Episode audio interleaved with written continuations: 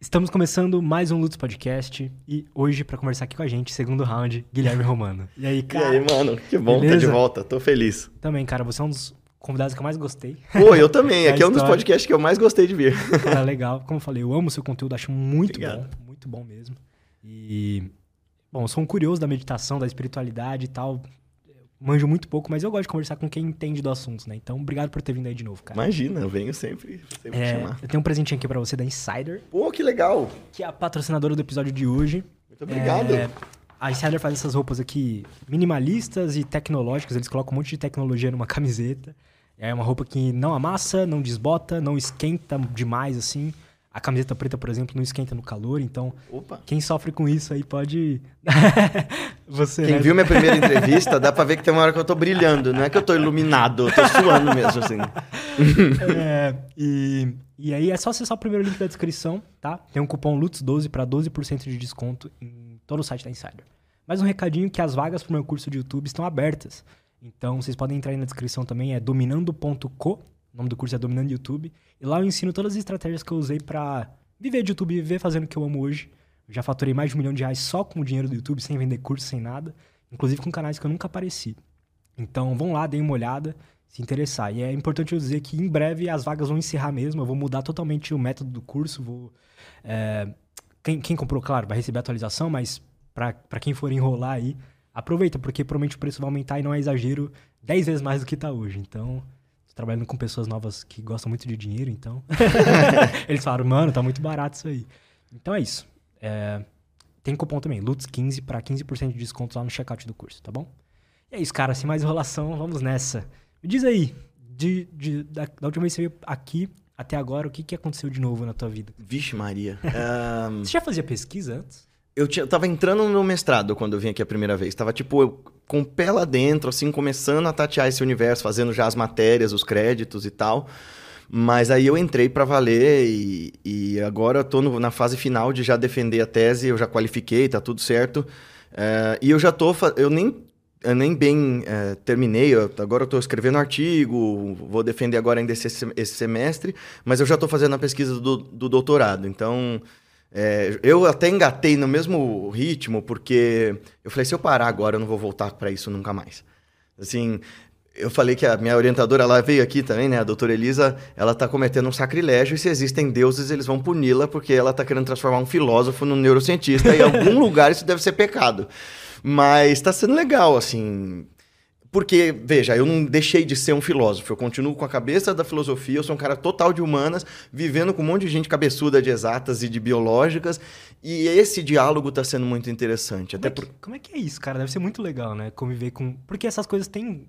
Você vê, eu sou. Eu, tô fazendo meu mestrado no Einstein e o doutorado também, né? Então, quase todos os meus colegas são médicos, ou biomédicos, ou farmacêuticos.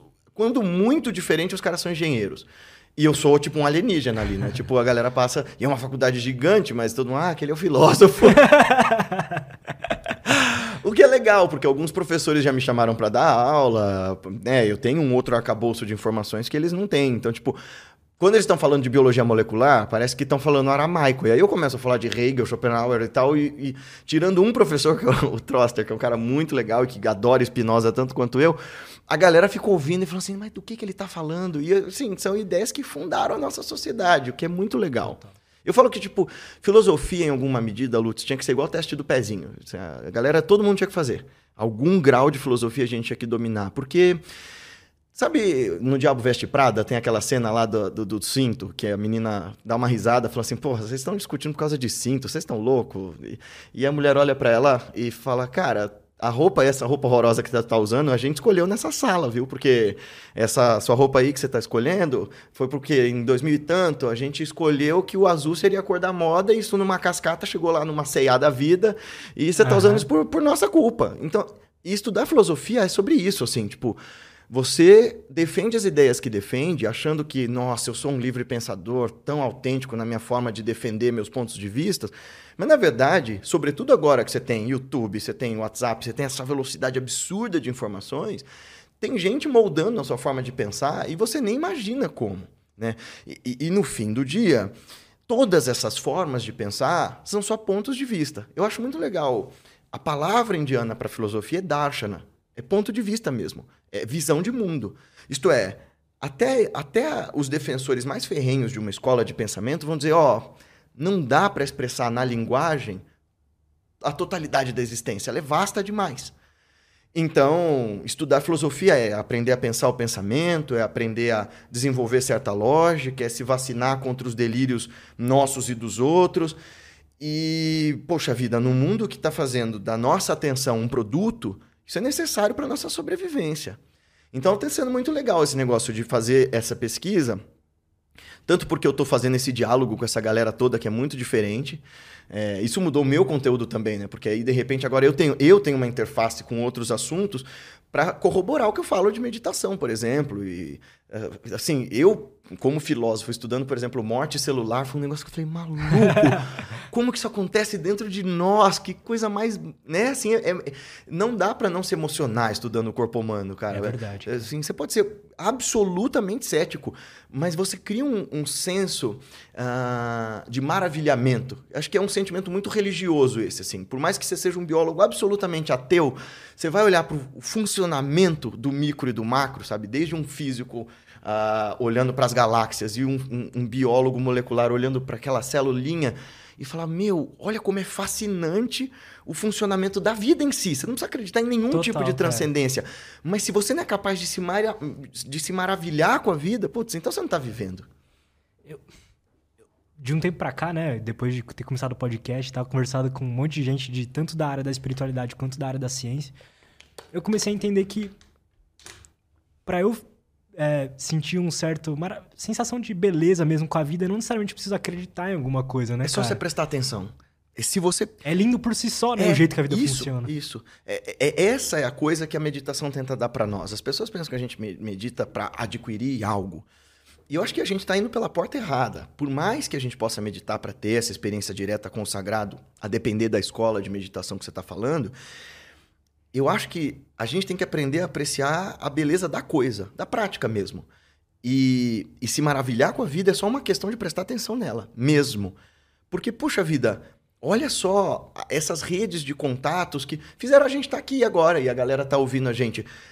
Parar para prestar atenção na beleza simples desse momento, sem deixar que todos os nossos conteúdos e ansiedades, né? Ah, meus remorsos com o passado, minhas saudades do passado, ou a minha ansiedade, o meu medo do futuro, atrapalhem esse momento. Se você simplesmente se colocar aqui, puxa, isso já é fascinante.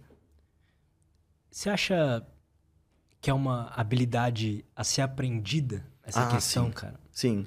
Sim, porque, veja, a capacidade atencional ela vem instalada, né, de fábrica para nós. Enquanto seres cognitivos, pensantes e tal, todos nós temos a capacidade de sermos atentos. A questão é, enquanto seres racionais, a gente tem capacidades de melhorar ou piorar essa atenção. E se a gente pensar hoje em dia como é que é a dinâmica das nossas relações no mundo e como é que é a dinâmica do mundo dos negócios, a nossa atenção é um produto. Né? Então, as grandes corporações, as big techs, por exemplo, entendem que a nossa atenção é um produto a ser trabalhado. Não à toa, você tem no Vale do Silício equipes de psicólogos, equipes de psiquiatras, eh, anteparando a galera que desenha os algoritmos, porque eles vão entender como é que é o comportamento humano para melhor guiar o que a gente faz.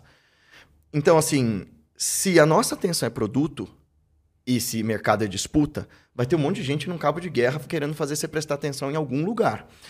E o que eu falei até da outra vez, que meu mestre sempre fala é: onde quer que a atenção e a intenção estejam divididas, haverá sofrimento essa ansiedade, essa angústia, essa fragmentação é, não são acaso. Né? Inclusive, assim, não é à toa que a gente se sinta tão ansioso, porque a pessoa ansiosa é um consumidor mais voraz, a pessoa ansiosa é uma pessoa mais vulnerável. Ué, mais modulável para fazer uma compra. Né? Quando morre alguém da tua família, não é, não é. Todo mundo sabe disso. Quando morre alguém da minha família, a funerária vai lá, enfia a faca e eu nem penso nisso. Porque eu tô tão fragilizado, eu tô tão abalado, que se o cara me falar que o caixão custa o preço da minha casa, eu vou pagar e dá tudo bem, eu só quero me livrar disso. É a mesma coisa, sei lá, com casamento, esse, esse momento da emoção, a gente fica muito vulnerável. E essa, é, é, esse jeito de operar o mercado entende isso, né? Porque o mercado se fundamenta na ideia de eu preciso consumir mais, eu não posso fazer decair o meu lucro. E, e a gente precisa treinar essa atenção. Isso foi piorando nossa atenção? Opa, fundamentalmente sim, sem dúvida. Porque, Por, porque, porque ele está prestando atenção de forma in, não intencional? é, isso? eu acho que sim. Veja, eu não acho que é só uma grande conspiração do mercado malvado. Eu acho que a gente funciona assim. Porque, inclusive, quem desenha esse tipo de mundo faz isso no, baseado numa ideia de progresso que tudo precisa de mais para ser melhor. O que as práticas meditativas vão começar a ensinar para nós é não necessariamente socar mais coisa na sua vida, na sua cabeça, ou dividir ainda mais a sua atenção vai melhorar a sua vida. Às vezes, e parece papo bucólico, mas às vezes a simplicidade contém em si felicidade. Treinar a nossa mente para retornar para esse lugar da simplicidade é um dos caminhos uh, necessários para a nossa sobrevivência hoje em dia. Não à toa, né? Por exemplo, você vê, marcas como a Insider baseiam a, a, a filosofia da empresa na ideia de, ó, você não precisa de tanto, cara. Você pode ter uma coisa que dura mais, que seja melhor uh, e, que, e que atenda melhor as suas necessidades do que ficar preenchendo com tantas variedades. Nossa, agora isso aqui, Insider, ó, vocês podiam me contratar para te patrocinar. foi, foi um ataque de oportunidade filosófico. Mas não, falando sério, assim, você vê, é, tem um livro muito legal é, chamado Essencialismo. Agora eu não lembro Esse o autor. livro é bom, cara. É muito bom. É, é Gary, não sei o quê. Isso. É, é, acabei lendo porque a Elisa indicou, né? Porque a gente estava falando de, de minimalismo e tal. E é claro que a, a, a filosofia minimalista ela é muito legal. Mas, cara, não tem como você convencer uma pessoa de que ela viver com o mínimo do mínimo do mínimo é, é tão legal é, quanto você consumir tudo que você tem vontade. Eu acho que o legal do essencialismo é isso, é você ter essa consciência que no yoga tem um nome, né? A gente chama isso de aparigraha. É, aparigraha é não confundir desejo com necessidade. É você dizer, bom, é, tudo bem, eu só quero, eu só quero comprar um celular novo, eu só quero um carro novo, mas eu não preciso disso. Porque quando você coloca na, na, na no, no, no campo do eu preciso, Poxa, precisar é necessidade de sobrevivência. Se eu precisar matar alguém porque eu necessito de, de chegar lá, eu vou matar.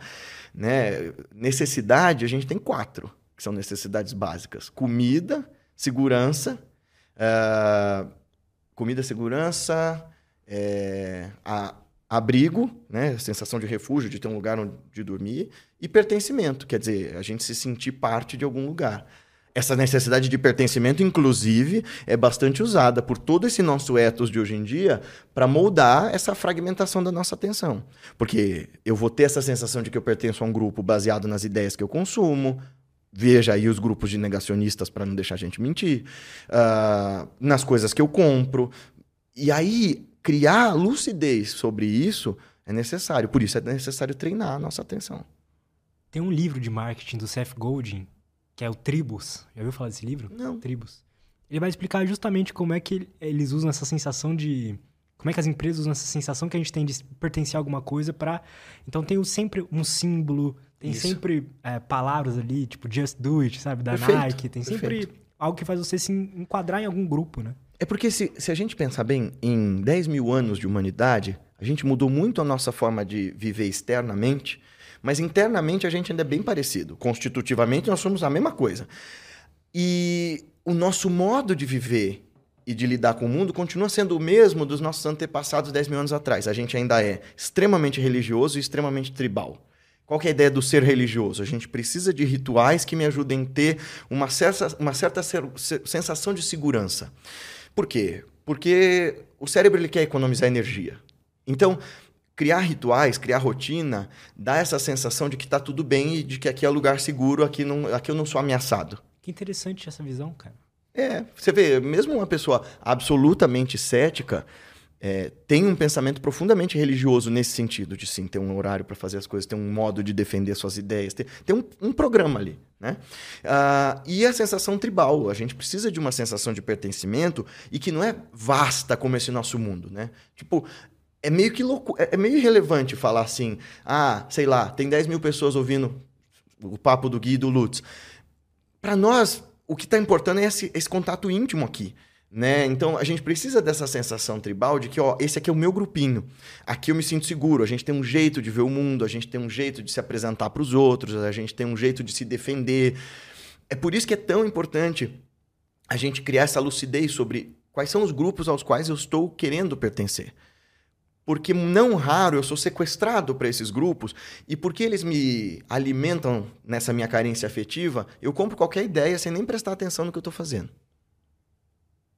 Cara, eu, você foi falando e eu fui lembrando dos grupos que eu gosto de fazer parte, sabe? É justamente isso. Você vai se moldando no sentido de que, por exemplo, eu faz um tempo que eu parei de gostar de bebida, de, de, de drogas e etc. Aí eu comecei a me enquadrar no grupo da galera que é assim, sabe? Uhum. E eu busco as pessoas que têm esse mesmo pensamento. E aí a gente vai meio que. Sempre tem um inimigo, né? O cara que vai para pro barzinho meio que bebe, fuma e, E tal. a gente precisa de tanto cuidado, tanto, tanto, para não virar um chato pregador, cara. Em qualquer grupo que a gente per- per- pertença. Porque, veja, aquele grupo me preencheu. Aquele grupo me deu amor, que é um troço que todos nós buscamos avidamente. Ué, se eles me deram tudo isso de bom, quem quer que veja e faça diferente, tá errado. É assim que o nosso pensamento imediatista vai se sentir. Qualquer qualquer força que tente puxar o, Luca, o, o Lutz de volta para aquele lugar que agora você reconhece como não sei se é o caso, mas tipo, ah, nossa, eu não pertenço mais àquele mundo, aquilo me, tava me fazendo mal. Então, esses outros, se você não prestar atenção, você vai passar a vê-los como ameaça e a combatê-los. E essa lógica do combate Tipo time de futebol, né? é, é. Porque não faz o menor sentido, assim, tipo, tá bom, meu time perdeu hoje, que sensação horrível de perder. Mas assim, não é porque o cara gosta do outro time que ele é meu inimigo. Qual que é o sentido disso? Né? Mas vem de novo dessa sensação de pertencimento. Eu vou exaltar os meus e, e abaixar os outros. É, a minha cultura. E aí, de novo, a gente volta 10 mil anos atrás e pensa: não só eu vou invadir o território do outro porque a terra do outro é mais fértil e eu preciso dela, e então, já que a gente está disputando na escassez, o outro vai ser meu inimigo mesmo, e aí eu vou ter que extirpar ele do universo, como as ideias do outro são perigosas. Então, os deuses deles estão errados, a língua deles está errada, a cultura deles está errada, então eu preciso aniquilá-los. Roma, que a gente gosta de exaltar como grande império e tal, fundou a história dela em cima disso, né? É, só que Roma tinha uma esperteza que começa também lá com os persas e o Alexandre o Grande, que é eu vou domesticar esse povo, eu vou civilizá-los, esses bárbaros todos vão aprender latim, vão aprender os nossos deuses, mas eu vou incorporar da cultura deles aquilo que a gente achar que é interessante. Não à toa, ah, em alguma parte tardia do Império Romano, não era o culto a Júpiter, Marte, esses deuses que era predominante, era o culto a Mitra, que era um deus persa, persa, indiano também. Ah, é, e o culto, a, o culto a Ísis, a, deus, a deusa mais adorada numa certa parte do, do Império Romano era a Ísis, a deusa egípcia. Então eles eram bons de incorporar costumes alheios. É, depois virou Cristo, né? E depois, aí, mas isso foi uma jogada política fodida, né? Porque assim, você tem uma quantidade absurda de escravos e você precisa de algum jeito de pacificar esse povo, porque eles estão se tornando numerosos demais, e como todo discurso religioso, esse discurso vai dizer assim: o mundo pertence a nós. Nós somos os escolhidos do sobrenatural, do divino, do transcendente. E não tem força mais destrutiva e perigosa do que ideia. A ideia é o que move o ser humano, né? Por isso que eu falo que pensar o pensamento, estudar filosofia é importante, porque Só olhar o nazismo, por exemplo, né? ele começa com uma ideia, cara. É assim, 15 anos atrás, a gente vê políticos querer passar pano para escravidão era impensável. Só que essa semana a gente viu acontecer. É, tudo isso começa com uma ideia que alguém começa a falar e outras pessoas começam a concordar, e a internet tem esse poder de Nossa. aglomerar as ideias. Sim. E o grande problema, e nisso eu concordo com Martin Luther King completamente, que é, o meu problema não é a canalice dos maus, é a omissão dos bons, porque a gente diz assim, ah não, ideias como, sei lá, do Olavo de Carvalho, deixa esse cara. Eu lembro que durante muito tempo, é, a única voz científica tentando derrubar o Olavo era o Pirula, dando argumento, fundamento para dizer, gente, o que esse cara fala é absurdo. Dentro da USP, por exemplo, todo mundo ouviu que ele falava assim: "Pff, mano, esse cara não é filósofo, deixa ele falar sozinho. Então, só que ele não tá falando sozinho. Enquanto vocês estão aí encastelados no seu clubinho de filósofos, ele tá ali disseminando essas ideias para todo mundo que não é iniciado no campo da filosofia. Pra mim, esse é o maior problema da academia, que você encontra acho. o seu grupinho ali e, E vocês não querem ali. sair pra fora do mundo. Vocês não querem vir, tipo, num podcast e falar sobre o que você tá pesquisando, sobre suas ideias, É. criticar ideias que você vê que, tão, que estão acho. ultrapassadas. Eu também acho assim. É claro, porque explicar uma pesquisa científica pressupõe você fazer todo um caminho. Mas de acho, e isso é muito comum, viu, Lutz, porque você tem excelentes pesquisadores que são péssimos comunicadores. Então, se assim, você tem, você tem gente como Carl Sagan, Ou como o Daniel Gontijo, que eu tive Uhum. lá esses dias, que é- ele é um ótimo comunicador. ah, ou mesmo o Siddhartha Ribeiro. Aqui no Brasil a gente tem excelentes cientistas. A própria Elisa, que Uhum. né, não se exime de falar. Eu acho que isso é necessário. Porque senão a ciência vira um negócio hermético mesmo, tipo religioso. E, e aí, é porque assim, de novo, ideias são coisas perigosas, ideias questionam o nosso status quo. E não era raro que na antiguidade os cientistas tinham que fazer suas guildas, fechar o seu clubinho para ninguém saber o que eles estavam pesquisando, porque iam matar esses caras. Hoje em dia isso não é assim. Então eles precisam é, ter, ter programas de divulgação científica que sejam inteligentes. Eu acho que esse é o trabalho de caras como, ah, tipo, o Harari. O Harari é um historiador e tal, mas o que ele faz para que as pessoas despertem essa curiosidade científica, nossa, é importante demais. Nossa, o que é aquele livro Sapiens? É, e o Homo Deus também, né? Assim, eu acho que os dois são uma. é, Eles são um conjunto de um pensamento que, claro, a gente pode até criticar. Eu da outra vez estava falando, né, que é, o Homo Deus começa com o Harari muito otimista, otimistamente dizendo: ah, a gente superou a, a praga, superou a guerra e superou a fome, né? Que eram as três coisas que toda religião tentava prevenir. A gente só não erradicou isso do mundo porque interessa para muita gente manter pobreza, manter isso e aquilo. Aí veio a pandemia. E aí ele escreve depois aquele 21 conselhos para o século 21, e ele mesmo fala, olha, veja, a gente de fato superou a praga, porque nós tivemos uma vacina para a Covid em tempo recorde. Então, tipo, de fato a gente chegou num lugar da ciência muito interessante. E os próximos, sei lá, 50, 100 anos vão ser ainda mais interessantes. O problema é que se a gente não pensar, por exemplo, na desigualdade e na inclusão das pessoas, é... aí fudeu. Desculpa falar assim, mas é porque, tipo, quanto mais exclusão, mais ressentimento, mais violência e mais disputa. E aqui eu tô falando disso, fica parecendo que eu tô dando voltas em torno de um monte de assuntos, mas isso volta de novo na história da divulgação científica. Não é só. Não são só as benesses do mundo, tipo as riquezas e as facilidades que precisam ser compartilhadas. O conhecimento também precisa ser compartilhado. É, essa semana eu tive fazendo coleta já para o projeto do doutorado, né? Depois eu quero que você fale sobre o que que é. Ah, sim, Beleza? vai ser bem legal. E eu fui em escolas públicas. E, cara, é tão bonito ver que, apesar de tudo de mal que se fala das escolas públicas, e sim, elas eh, precisam de muito, de muito gás e, sobretudo, de uma vontade política de investir nisso. Mas, cara, quando eu olho para boa parte dos professores que se dedica a ensinar em escola pública, eu falo, cara, eles são o melhor tipo de ser humano que a gente conhece. Porque ganha-se muito pouco, não tem perspectiva de, de, sabe, de subir de carreira e tal. É um trabalho estressante para um cacete. Inclusive, nas pesquisas que a gente fez, o pessoal da Emory University estava mostrando que, assim, a profissão que mais gera burnout é a prof- a profissão de professor até o ensino médio. Assim, é a profissão mais difícil. E nós estamos falando de uma pesquisa feita nos Estados Unidos. Imagina aqui. Desculpa te interromper, mas eu, Não, eu, imagina. eu lembro de, na escola, na- no ensino médio, do, na escola pública que eu fiz, eu, às vezes eu conversava com o professor, assim, né, eu, eu era, tinha afinidade com o de filosofia e com o de, português. E eles, dava pra ver na fala que eles amavam estudar aquilo que eles fazem, Uhum. sabe? Só que eles sempre estavam muito estressados, cansados, e a aula É. muitas vezes não era boa. É. Só que você, você vê que o cara fez uma trajetória, tipo, quero estudar aquilo que eu amo, sei lá, filosofia, vou dar aula sobre isso, aí ele chega numa realidade que não dão valor pra aquilo. assim. Eu vou te falar que o que alimenta um professor é.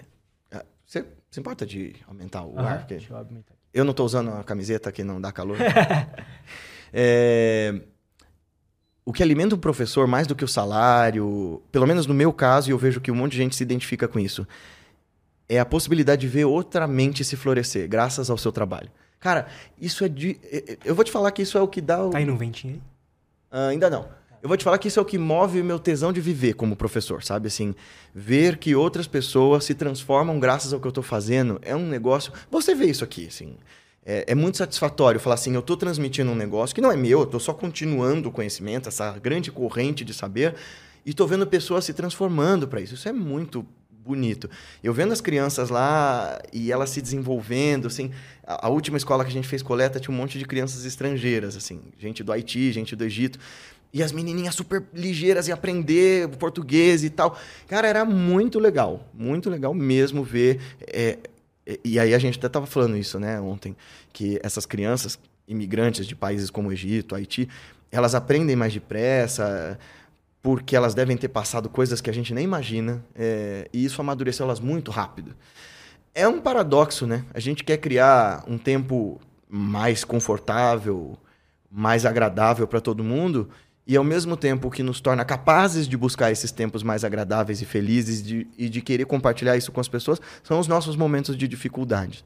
Eu acho que é esse o, o grande, a grande dificuldade, é criarmos lucidez sobre a necessidade de sermos mais honestos, mais compassivos, mais bondosos, mesmo em tempos de facilidade.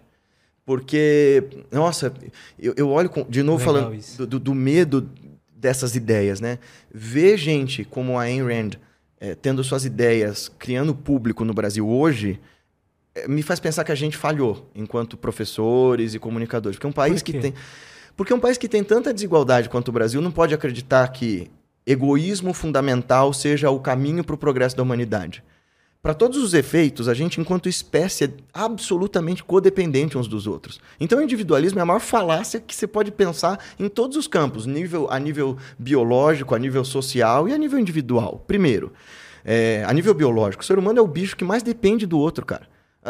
o, sei lá, você pega um cavalinho, o potro sai, sai cavalgando logo que ele sai da mãe dele.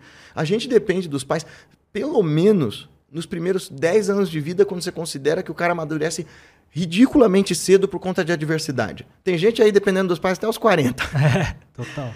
E a gente é codependente emocionalmente uns dos outros, sabe? É, a gente tem uma quantidade. E é legal porque, assim, a filosofia permite que, pelo discurso, a gente descreva a realidade e convença os outros da realidade que a gente quiser, inclusive de terra plana. Isso não significa que os fatos corroborem com isso isso que tem sido muito legal para mim de estudar ciência mesmo, assim, tipo biologia e, e, neurociência, porque, poxa vida, quando você estuda neurociência, é, a gente tem um, uma, uma, uma quantidade significativa de neurônios que são responsáveis pelo nosso senso de empatia. E as pessoas que não têm isso funcionando são psicopatas né, é que a gente precisa ter um, um, cuidado social absurdo. O problema é que psicopatas, diferente de pessoas absolutamente empáticas, são absolutamente racionais e frias, e geralmente essas pessoas moldam uma série das regras e de valores que a gente segue na sociedade. Que elas conseguiram chegar numa posição usando a, a, falta de empatia delas e... A falta de empatia e a capacidade de um raciocínio absolutamente racional e direto, assim. Então o cara é um predador mesmo. Eu acho que a sociedade tem essa. De novo, é outra coisa para a gente se maravilhar quando a gente olha de fora. Porque você vê as pessoas sendo tão diversas, né? Umas absolutamente frias e racionais, outras absolutamente empáticas. Eu acho que nessa sopa e no meio dos conflitos que essas diferenças geram, se a gente é capaz de diálogo, a gente cria uma coisa maravilhosa. O problema é quando eu vejo o outro como o meu adversário que precisa ser destruído. Né? É... Só que isso não acaba vindo da natureza humana, você acha que isso um dia pode mudar? Ou a, a nossa próxima evolução seria deixar isso de lado? Veja, eu, eu, eu, também achava que a natureza humana era intrinsecamente egoísta é, e, e, competitiva. E aí você de novo volta para pesquisadores, biólogos, tipo Humberto Maturana, tipo Mathieu Ricard. E esses caras vão dizer, ó, a fundação da vida se dá a partir da, co da colaboração e da cooperação é quando uma organela é capaz de digerir bem o alimento e a outra organela é boa em capturar o alimento, que você torna a vida possível. Então, assim, tipo, a fundação embrionária da nossa vida é a parceria. E aí, a gente criar narrativa contrária a isso é lícito. Você pode defender qualquer coisa. Eu posso dizer, nossa, isso daí que o Lutz usa na cabeça permite que ele voe de madrugada. E eu posso usar os argumentos que eu quiser para convencer as pessoas disso. E se ninguém te ver voando, eu vou dizer, não, mas isso é num plano astral, de uma outra forma. E beleza, vai ter um monte de gente que vai comprar a ideia. Eu posso usar de lógica para defender falácia também. Os sofistas faziam isso. Mas isso não significa que isso corresponda à realidade. A nossa realidade é uma de codependência, de interdependência. Eu acho que dos, dos ensinamentos dos mestres, esse é o ensinamento do Buda, né? Esse é um dos mais bonitos e um dos mais factíveis. A gente depende de tudo. Né? Uh, o Titi Naham, que morreu recentemente, ele tinha um ensinamento, eu devo ter falado inclusive no outro programa. Ele falava assim: Eu vejo nuvens nessa sua blusa de algodão que você está usando agora. Nem sei se vocês têm algodão na, na camiseta, mas. Aí você dizia: O que, que esse monge fumou, né? Estou vendo nuvens na sua camiseta. Ele disse: Não, não. É porque para você estar tá usando essa camiseta agora, pessoas com mãos generosas precisaram preparar o solo, semear o algodão, adubar aquela plantação e nuvens precisaram se juntar no céu e chover sobre essa plantação para esse algodão ser é, brotado, colhido, fiado, tecido, manufaturado e tá aí em você agora. Então, essa sua camiseta conta a história do universo inteiro, né? de toda essa interdependência de tudo. Cara, quando a gente vê os mestres, os relatos dessas pessoas e até as experiências que eu já tive com meditação, parece que a gente começa a sentir mesmo que as coisas estão tudo meio que interligadas uma na outra, que realmente o sentimento principal de tudo é, é, é compaixão, é amor. Uhum. Hoje você, estudando biologia, ciência, neurociência e tal, você já, eu imagino que você já tinha sentido essas coisas antes, né? Mas hoje você enxerga isso de uma forma diferente?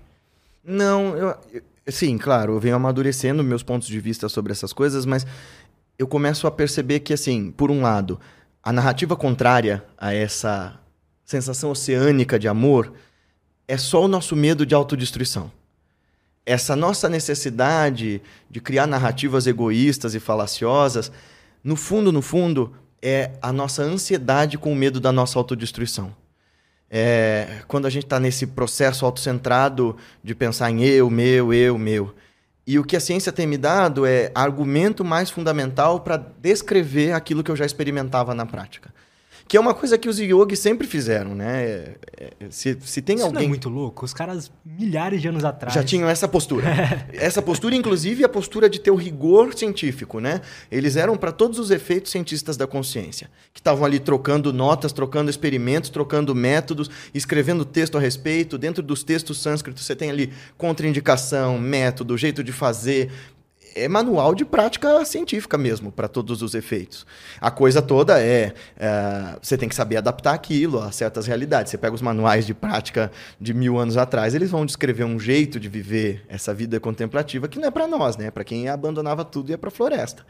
Mas se você é capaz de entrar nessa floresta interna e perceber essas conexões, puxa vida, de novo, você está vendo a ciência, a filosofia, colocar na prática a explicação sobre aquilo que esses caras estavam experimentando no corpo deles desde milênios incontáveis.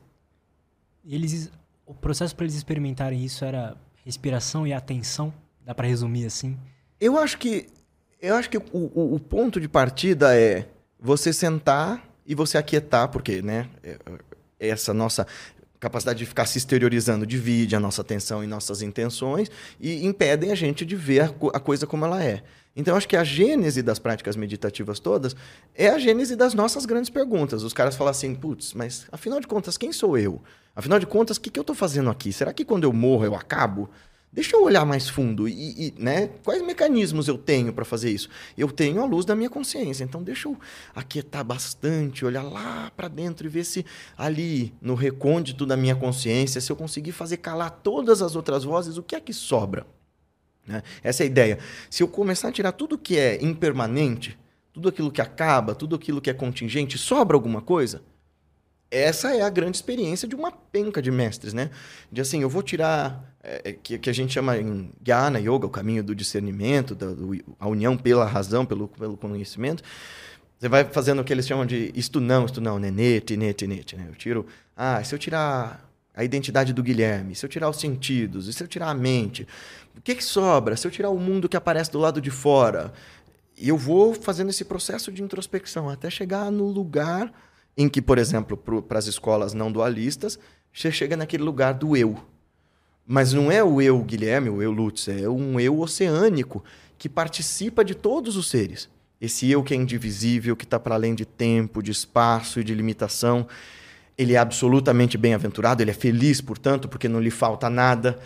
Esse lugar dessa experiência torna tão simples e tão fácil, e na verdade tão óbvio, que você ame a todo mundo, porque se o eu real do qual eu sou feito, tudo participa, então não existe distância entre eu e o Lutz, poxa vida, eu vou te amar da mesma forma como eu te amo. E aí você dá voz e concretude para o que Jesus, por exemplo, falava, né? Amar ao próximo como a ti mesmo. Bom, eu estou partindo de uma experiência, não de, uma, de um mandamento moral. Ah, você tem que amar o outro. Não, não. Experimenta isso. Não existe tanta diferença assim. Mas para fazer isso, você tem que estar tá disposto a morrer antes de morrer. Ou seja, Você tem que estar disposto a saber que, por mais sofisticadas que sejam as suas, suas explicações de mundo, por mais seguro que você fique a partir delas, elas são pontos de vista. Você precisa abrir um espacinho para achar dói, que você pode né? estar errado. Opa, se dói. Né? É considerar assim, caramba, eu gosto tanto da minha forma de enxergar as coisas, mas elas podem estar só erradas. E dá um trabalho fazer isso. Dizer assim, poxa, eu, eu, eu, construí toda a minha vida ao redor dos meus pontos de vista. Como é que você vai dizer para mim que eles estão errados? É verdade, cara.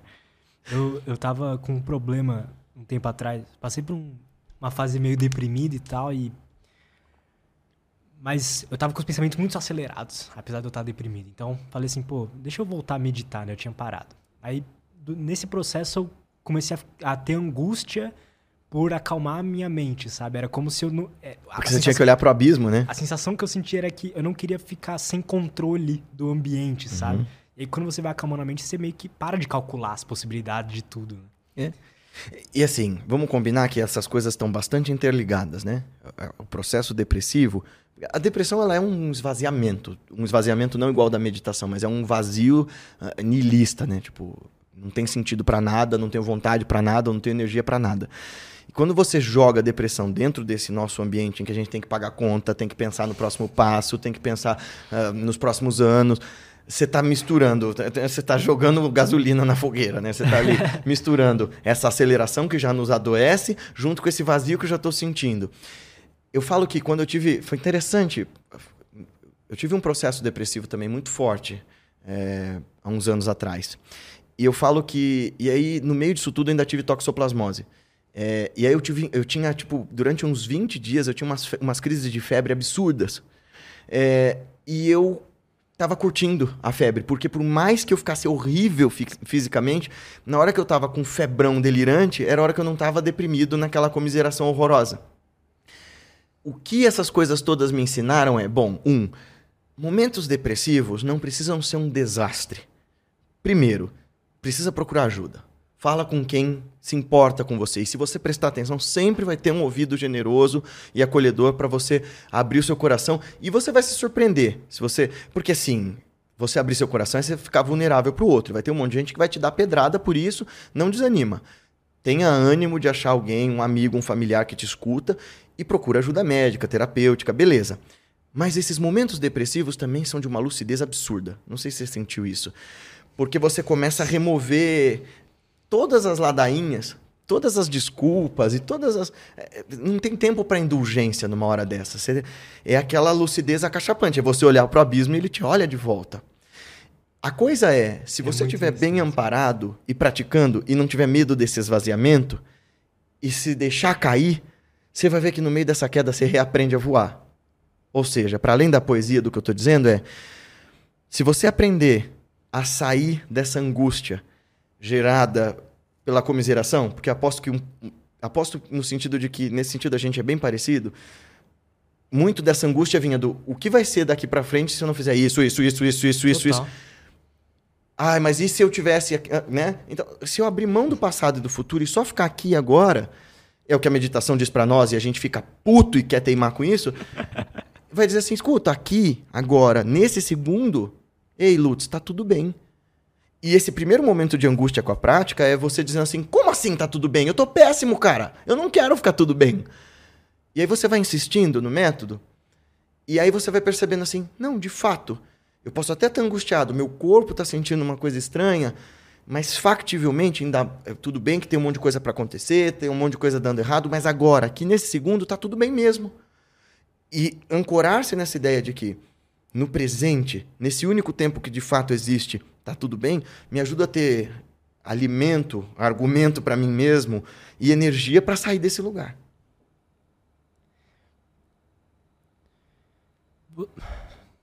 A gente tem. Depois que eu trouxe muitos nutricionistas e etc., eu comecei a perceber que várias coisas modulam a, a nossa consciência, né? Uhum. A nossa forma de perceber o mundo, uhum. as nossas ansiedades, a depressão e tudo mais.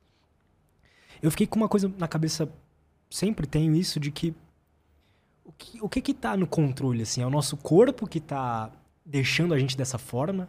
Então, são, é a nossa biologia ali? Ou se é que existe uma mente que, tá- que consegue apaziguar tudo isso, sabe?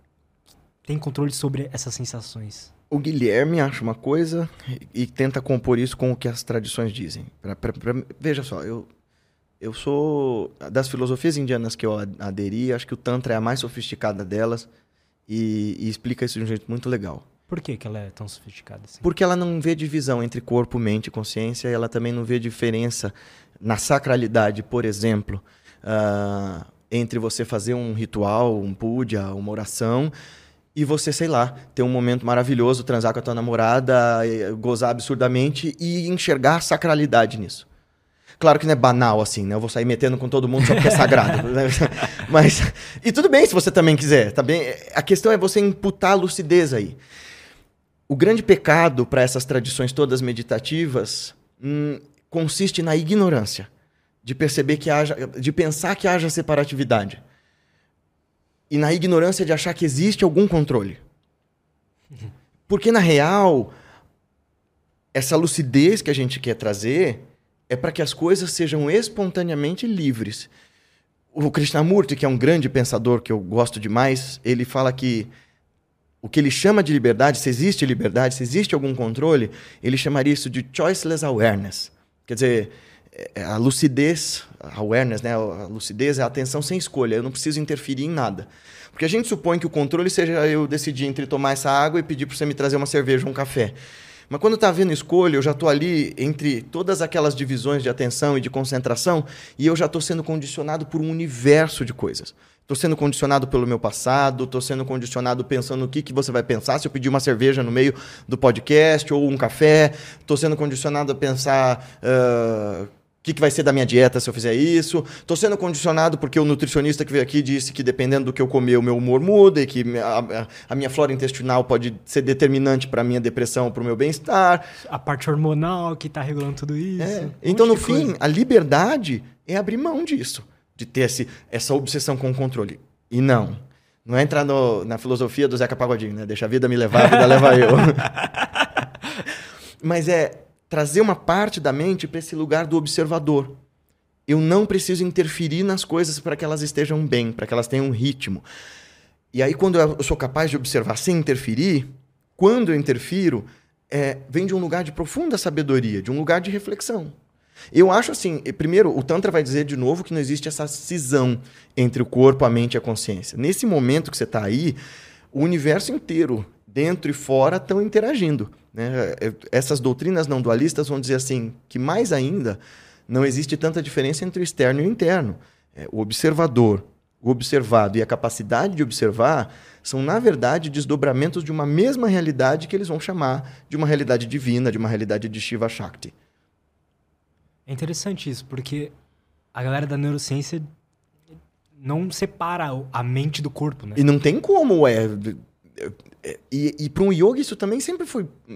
Sempre estava óbvio, isso. sabe? Tipo, por que, que você acha que todo esse universo de práticas do Hatha Yoga, né? É, Alongamentos, respirações, limpezas.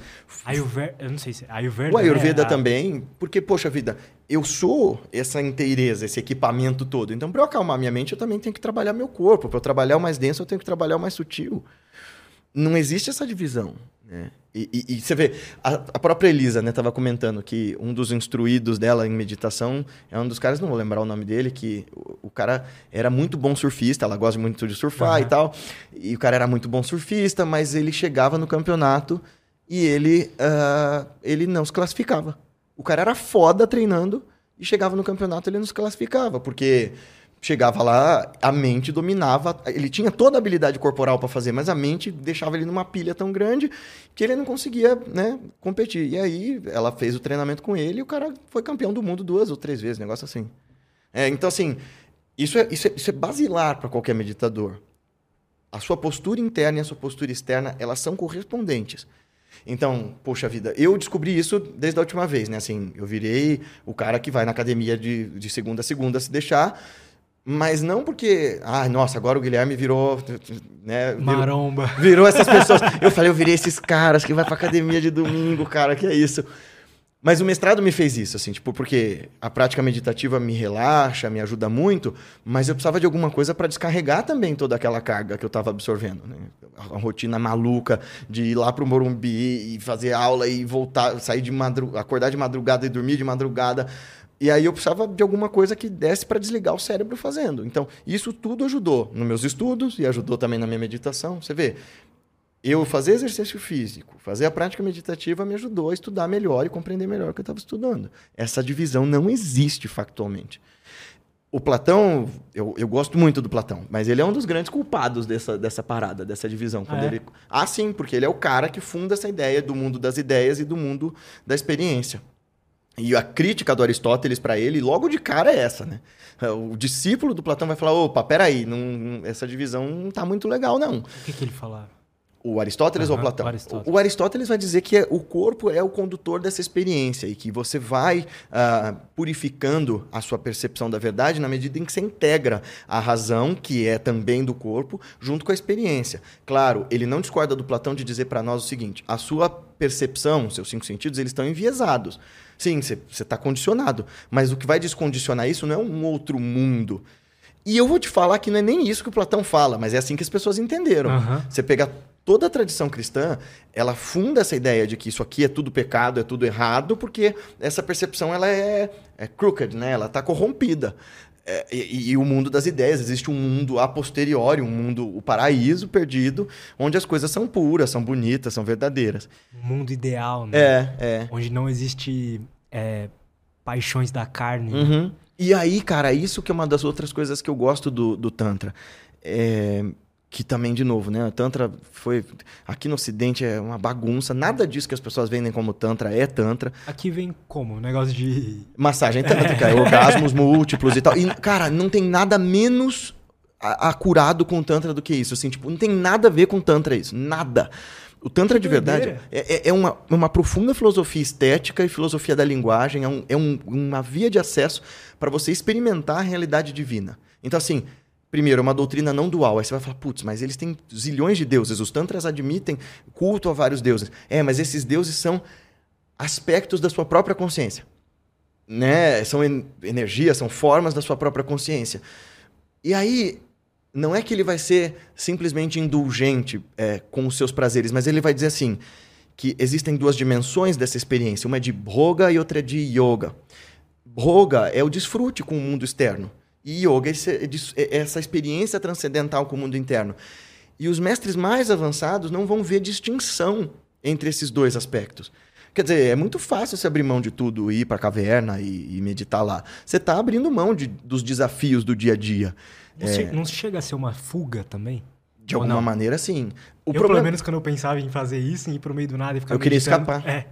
Então, sabe, sabe, a grande cagada disso, e que faz com que eu veja um monte de gente que se mete a ser monge e cai em depressão profunda, é que você tá abrindo mão de tudo, mas você tá levando pra floresta você junto. Tá bom, eu vou abandonar todas as coisas, mas o Lutz tá indo comigo. E aí? E você não tem Lutz, como... que é o experienciador. E ele é a causa do problema. Ele é a raiz. Todas essas tradições espirituais vão dizer assim: a fundação do teu sofrimento com- começa em você. E eu não tô sendo um coach pra dizer assim: a culpa do seu sofrimento é sua, levante da cama. Não é nada disso. O que eu tô dizendo é: ninguém nos ensinou a perceber a realidade como ela é. A gente quer que a realidade seja como nós queremos que ela seja, e não como ela é de fato. Desenvolver essa equanimidade, essa capacidade de olhar para as coisas como elas são e não como eu gostaria que elas fossem, como a minha narrativa interna cria, isso é que é a lucidez pragmática que um mestre tenta desenvolver. E aí, ah, antigamente era mais fácil ir para a floresta, né? É, assim, Era o que tinha, né?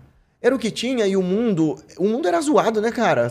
Você tinha ameaça de invasão o tempo todo, você tinha a vida era bem mais áspera do que é agora para maior parte de nós.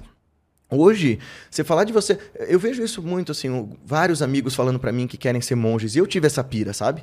Uma vez eu liguei pro, pro Felipe, meu, meu marido, na época era meu namorado, no aniversário dele, falou assim: a gente não pode continuar juntos, eu tenho que ser um monge. Mais, né? Toda a pira religiosa, o fato de eu ser gay, né? Oh, meu Deus, o cara. Eu falei, mano, eu já não sou. Não só tô pecando porque eu, tô, eu tenho um namorado, como eu sou gay. O cara, eu sou muito errado. Eu liguei pra ele no, no aniversário dele, Felipe, é muito paciente mesmo. É, e ele. e e, e falei assim: ah, não, eu, eu, tenho que ser monge, eu tenho que ser um renunciante. E foi meu mestre que falou isso: oh, para com essa maluquice. E ele casou a gente, foi para tipo, ó. Viva no mundo, esteja no mundo sem ser do mundo. É sagrada a relação que vocês tenham. Perceba isso. E de fato, pô, a gente tá junto há quase ah, 2012, vai, é, vai fazer 11 anos. Maneiro. É, então, assim, e a minha experiência de mundo tá profundamente atrelada ao amor que eu sinto por ele. Pode ser que tenham profundos aspectos de apego nisso. Tem, eu não tenho dúvida que tem. Mas conforme eu vou criando lucidez sobre esse sentimento que eu tenho pela minha mãe, pelos meus amigos, por quem importa para mim, eu vou transformando esse apego em amor verdadeiro, não uma tentativa de controlar o outro, de ter o outro ao, ao meu redor só para me satisfazer na minha carência, mas porque eu curto a experiência de desfrutar a existência contigo. Isto é, o mundo é mais da hora e a vida é mais da hora porque a gente está junto aqui. Essa é a parada. É você, eu assim, sinto isso também. E você não recusar isso, porque eu acho que é, é muito empobrecedor, cara. É, imagina, esse conflito religioso, essa relação de culpa com a vida, de dizer, ah, eu gosto tanto de transar com quem eu amo, mas isso é pecado, então, ai meu Deus. Olha essa divisão horrorosa eu estou sentindo algo que me deixa perto do divino, que, portanto, faz com que eu abra mão. Pensa nesse momento em que você tem uma experiência foda. Não precisa ser só um momento de êxtase sexual, mas que você está ali com alguém que te importa, que você comeu uma comida gostosa e que parece que o tempo até para, porque você está ali, porque a vida teve significado naquele instante. Quando você dá aquela crise de riso, assim. Isso, é, aquela. Eu, isso é uma das paradas que eu mais Pô, gosto é de fazer. Legal, né? É, que dá aquela dor de barriga, que você dá até dor na garganta. Putz, eu, os meus amigos eu gosto de ter isso, assim. Até tomando bronca pela altura com que eu costumo dar gargalhada. Nesse momento, as barreiras desse ego é, é, é, se afrouxaram. Você não está tão preocupado com a sua sobrevivência. Porque o ego é isso, né? É esse lugar da consciência angustiado e ansioso com a sua sobrevivência. Imagina, você tem um momento desse e em seguida ele é poluído por, pela ideia de que tudo isso é pecado. É assim que era na Idade Média. Até o riso era condenado. O riso é coisa de animal. É. Tem, então, o livro do Humberto Eco, né, O Nome da Rosa, a trama magnífica que ele escreve é todo em torno disso, né, de, de que havia uma obra do Aristóteles toda voltada a elogiar o riso e que esse, esse livro foi. É claro, isso é um romance e tal, mas, uhum. mas supostamente existiu esse texto do, do Aristóteles elogiando a comédia, dizendo: ó, é o riso que dá sentido à vida. E aí, na Idade Média, isso era proibido, porque esse mundo é um mundo de pecado, esse mundo é um mundo de provação, esse mundo é um mundo de crueldade. E, de fato, né, se você pensar como era a vida do ser humano na Idade Média, Total. era bem parecida com o inferno. E claro que existe um mundo para um monte de gente hoje, se a gente pensar em desigualdade e tal, que é infernal. Porra, cara, toda vez que eu tô na Índia eu penso sobre isso. Eu falo assim, cara, como é que existe esse abismo, sabe? É, mas ao mesmo tempo, assim, tá bem, existe um tipo de vida para um monte de gente que é infernal. Como é que eu, entendendo a interdependência, incluo o outro na minha felicidade? Esforço-me para dissolver o sofrimento do outro e fazer com que ele participe da minha felicidade. Porque isso que é compaixão. Eu ser capaz de reconhecer o sofrimento do outro e fazer e tentar fazer algo para tirar ele de lá. E, de novo, por que, que a Ayn Rand é, é, é desonesta nessa forma de, de, de, elogiar esse ser humano absolutamente forte e, e, e, e, individualista? Porque quem já passou por depressão, por exemplo, sabe que sem ajuda você não sai dali sozinho. Você sai pelo teu próprio esforço. Uma hora que você fala assim, chega dessa porra, não é? É. Tem uma hora que você tem que bater o pé e falar assim, mano, acabou. Mas sozinho você não sai. Assim, você precisa de gente em volta que te encoraja e te faz levantar. Cara, muito interessante isso. Quando eu passei por esse momento deprimido e tal, eu não tava conseguindo literalmente sair de casa, assim. Nem pra ir pra academia do prédio. Uhum. Acho que quem passa por um momento depressivo tem isso. É, né? é, você não quer nem tomar banho. É, total. É, você... Aí eu, eu, lembro de, de um dia minha namorada me forçar a ir pra academia, né? Tipo assim, ah, meio que eu fiz ela, ah, por que você não vai? Ela falou, ah, vamos juntar. Eu falei, ah, então vamos. Acabei indo aí no meio do treino, eu comecei a lacrimejar assim, chorar. Falei, caramba conseguir, sabe? A sensação uhum, de conseguir. Uhum. Aí eu falei, pô, agora vai. Você sabe que o Felipe é uma pessoa muito paciente, né? O meu marido. E no meio dessa crise, porque eu tava mal, e o lance de eu ser inteligentinho, assim, eu sou bom de argumento, né? Eu não sou lá essas coisas, mas eu disfarço bem. Um, então, eu tava na crise e as pessoas tentavam conversar comigo, ele, a parte, minha, minha amiga, meus amigos, todos, minha família, e eu começava a dar contra, cara. Assim, imagina, eu eu sou treinado em lógica, eu fiz filosofia. Então, a galera queria me, me dar argumentos para eu ficar bem e eu dava 50 outros para eu continuar mal. Chegou uma hora que ele fez uma parada que foi muito engraçada. O Felipe é um cara super dócil. Ele, ele literalmente me tacou na cama e começou a me sacudir e falou assim: Eu não aguento mais, você precisa sair desse lugar, cara, você precisa reagir. Eu pensei assim: cacete, ele vai me matar. Mas foi ótimo, porque eu comecei a rir. E eu falei: Caraca, é mesmo, olha só como eu tô me sabotando. Eu não vou sair do lugar se eu continuar aqui, né? E, e, e você precisa de alguém que te dê a mão e fala assim: como a tua namorada fez, pô, mesmo que seja de um jeito muito gentil, falando assim, vamos lá comigo. É. E você sai da caverninha né? Sai desse lugar em si mesmado e você faz. Ah, nossa, existe vida fora desse sofrimento. É, é, é interessante isso, porque a gente fica bom para quem gosta de lógica, para quem gosta de. Acaba tendo um, um, repertório em ficar bom em te dar, próprio, te dar argumentos de que você merece estar ali, né? Isso. E quando você tá no, no outro lugar, você vai usar a lógica por o contrário. Você vai usar essa lógica. Né? É verdade isso. Porque a gente quer ter razão antes de tudo, esse ego ele quer ter razão, porque a razão é, me dá a sensação de segurança, de que eu conheço aqui, eu sei explicar exatamente o que está acontecendo. E aí é profundamente autossabotado esse ego, né? Da outra vez eu, eu, eu, acho que eu expliquei isso, esse modelo do yoga, do porquê que a gente sofre, o que, que ele chama de klesha, que é impedimento. O Patanjali, né, grande escritor do tratado sobre yoga, ele vai dizer assim, ó, sofrimento tem cinco causas. A primeira delas é a ignorância, é a insciência, é a confusão, é a vidya, né? É eu trocar o falso pelo verdadeiro, o certo pelo duvidoso, porque desse lugar surge o ego, a asmita, mas é, essa autoafirmação, eu sou o centro do universo. Esse centro do universo, para ter essa sensação de segurança e sobrevivência, mesmo quando está tudo cagado, ele quer explicar que ele entende o que está rolando ali. Daí vem avidez ou apego, né? que é raga. Eu, eu tenho apego à ideia da verdade, eu tenho apego ao mundo que eu vivo, ao modo de vida que eu criei, por mais cagado que ele seja. Aversão, eu tenho aversão à ideia de mudar, eu tenho aversão à ideia do outro, eu tenho aversão. Né? Então, a avidez e a aversão, eles são irmãos gêmeos, né? o apego e, e, e, a, e a, a, repulsa. E o medo da morte, o medo da autodestruição, o medo de ser, de, de ser aniquilado, seja de qualquer forma. Ah, mas uma pessoa em depressão, ela está no meu caso, por exemplo, querendo morrer, ela está em crise suicida. Ela não quer, ela não quer deixar de ser. Ela quer deixar de sofrer. Essa é a parada. Só que a gente confunde. De novo, é essa ignorância que faz eu confundir.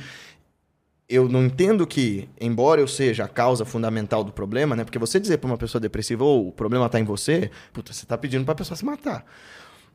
Mas não é isso, assim problema está em você pela forma como você está olhando para a realidade. Vamos aqui junto comigo que eu te ajudo a enxergar diferente.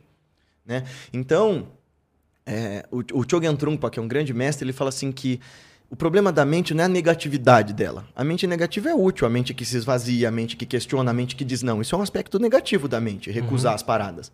Né? Porque a gente tem essa pira hoje em dia de, ai, sua mente é muito negativa, seja positivo. Cara, assim, se a tua experiência de mundo está baseada nessa ideia new age abilolada de ai, não julgue nada, não condene nada, você tudo não é lindo. É, tudo... você é um idiota, desculpa, você é só um idiota.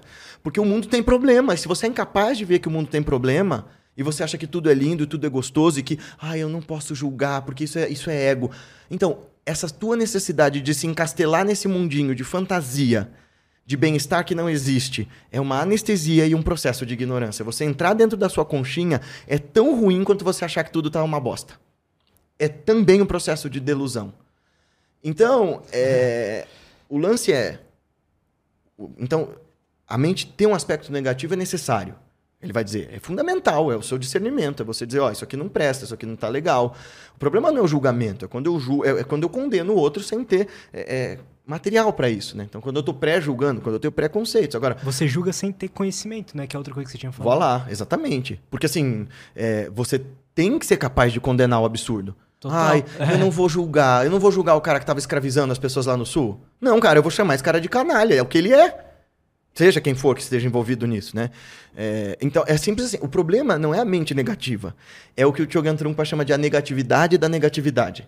Ou seja, é você usar essa ferramenta de discernimento para autossabotagem. Então, você dizer assim, eu sou cético, Eu sou tão cético que se eu disser para você, isso aqui é um microfone, você vai duvidar até o ponto do impossível, porque você pode fazer isso, você vai criar argumento para isso, mas isso não é nem necessário, nem Uma verdadeiro. ferramenta de captação de É, é, você só tá sendo chato. Sim. Às vezes, então assim, essa negatividade da ne- negatividade não é nem verdadeira, nem necessária e nem útil. Você só tá desperdiçando uma tremenda quantidade de energia para teimar com o mundo porque você quer defender seus pontos de vista. Então você tem que ser capaz de ser cético sobre o seu próprio ceticismo também. Né? Quer dizer, tem uma hora que eu tenho que questionar a minha teimosia. Eu tenho é, isso é um processo muito difícil para mim, né? Indo para Índia, vendo umas paradas que para a maior parte das pessoas e até para mim você fala assim, mano, isso aqui, isso aqui é um milagre, isso aqui não existe. Como, como, como assim? Então, tem uma hora que você tem que parar de teimar. Ó, o cara tá fazendo isso na tua frente, o cara é de carne e osso e tá fazendo essas paradas. Como é que você tá duvidando? O cara tá lendo tua mente, o cara, Cara, eu tenho isso aí, velho. sabe? Então assim, eu tipo, fico duvidando dessas eu também, paradas. mas chega, chega uma hora que você tem que pensar assim: é útil eu continuar duvidando? Porque a maior parte do tempo é. Ah, se o cara tá tentando me mostrar uma parada sobrenatural pra impingir em mim alguma espécie de controle, beleza, deixa eu duvidar do cara. Mas que nem eu tive agora nos Himalaias, as coisas que eu vi lá, ninguém tava querendo me provar nada. Nenhum deles precisava me provar porra nenhuma, eles não queriam nem meu dinheiro, nada.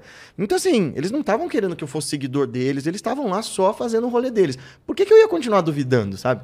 Você pode falar o que, que você viu lá? Ah, eu posso contar várias dessas coisas, mas Posso você tá. só ir no banheiro antes, fazer uma Por favor, rapidinho? por favor. Tô apertado. e voltamos. Cara, sobre essa questão da negatividade e da negatividade, Hum.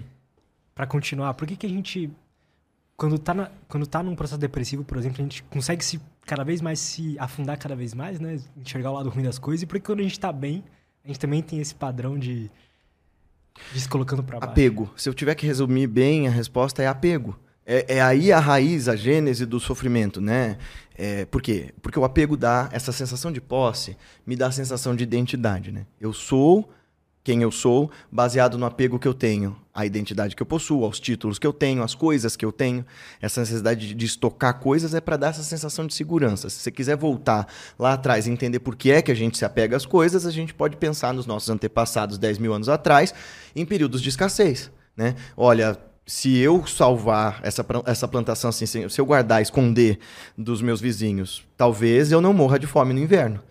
Então, quando a gente transporta essa ideia do apego primário para a sobrevivência para o resto das coisas e joga nessa, nessa sopa o ingrediente da nossa, da nossa ignorância fundamental, esse avidya, essa confusão com a realidade, então aí você começa a entender por que, por exemplo, que a gente se auto-sabota.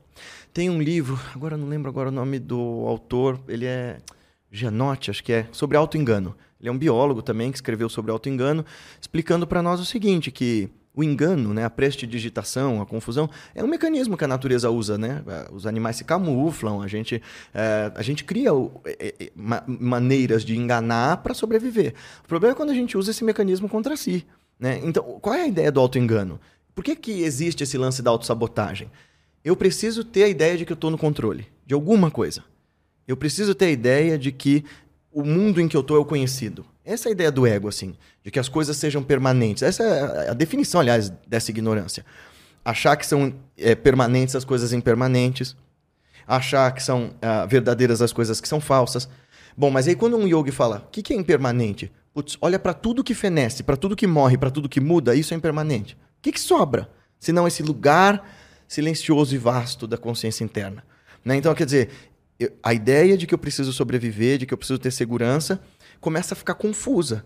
Então, se eu preciso ter explicações para tudo, se eu preciso ter domínio sobre tudo, quando eu estou num processo depressivo e autossabotado, é, eu preciso justificar para continuar tendo alguma certeza, embora isso seja uma merda, de que eu estou em algum lugar de controle e que as pessoas não fazem ideia do porquê que eu estou passando aquilo.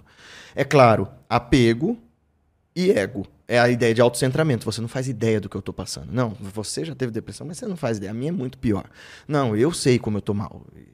Mas deixa eu aqui, porque não tem solução para mim. Eu já tentei fazer tratamento, eu já tentei tudo. Então é esse autocentramento. Eu, meu, eu, meu, eu, meu. Quando você abrir mão dessa cacofonia mental, dessa ideia de controle ahn, e desse medo da autodestruição, quando você simplesmente se estabelecer no agora, é capaz que boa parte desse tumulto e dessa agitação desatarrache daí. Essa é a hora de você usar a, a negatividade da mente. Dizer assim, basta, basta, não preciso explicar mais não, para.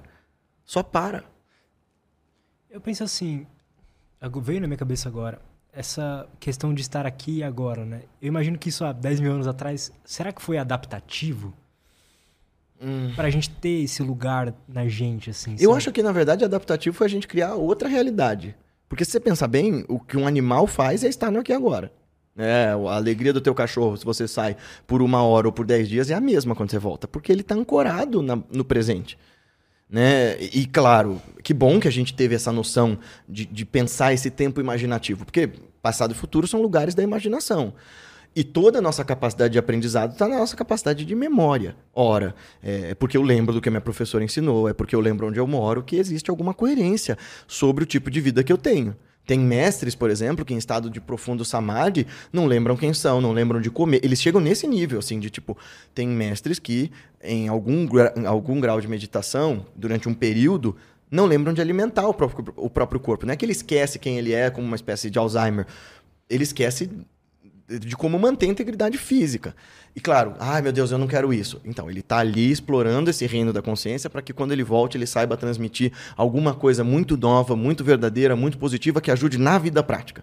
Esse é o lance da meditação, gente. Não é esse escapismo, não é ir para a montanha. É como é que eu transporto essa sacralidade, essa vitalidade, esse estado divino para minhas relações sociais, para quando eu tô no supermercado, para quando eu tô limpando minha orelha, para quando eu tô beijando minha namorada, meu namorado, para quando para quando eu tô rezando ou meditando, para que tudo isso seja integrado. A gente quer se sentir bem, né? Ah, cara, você quer definir feliz. qual é a busca do ser humano? É isso. A gente parece clichê pra cacete, mas o que a gente quer mesmo é ser feliz. Ué, é isso aí. A questão toda e isso é uma das coisas que o Mathieu Ricard, aquele cara que foi considerado uh, o homem mais feliz do mundo, que é um monge que também era microbiólogo, uh, microbiólogo do Instituto Pasteur. Ele, ele é um monge budista e aí fizeram um monte de medi medições no cérebro dele e entenderam que assim ele consegue ativar é, por uso da vontade regiões ligadas a profundo prazer, a profunda tranquilidade. E o que ele explicou sobre isso e que também não surpreende nenhum yogi, assim, dizer assim, ah, um cara que medita é muito mais feliz do que quem não medita.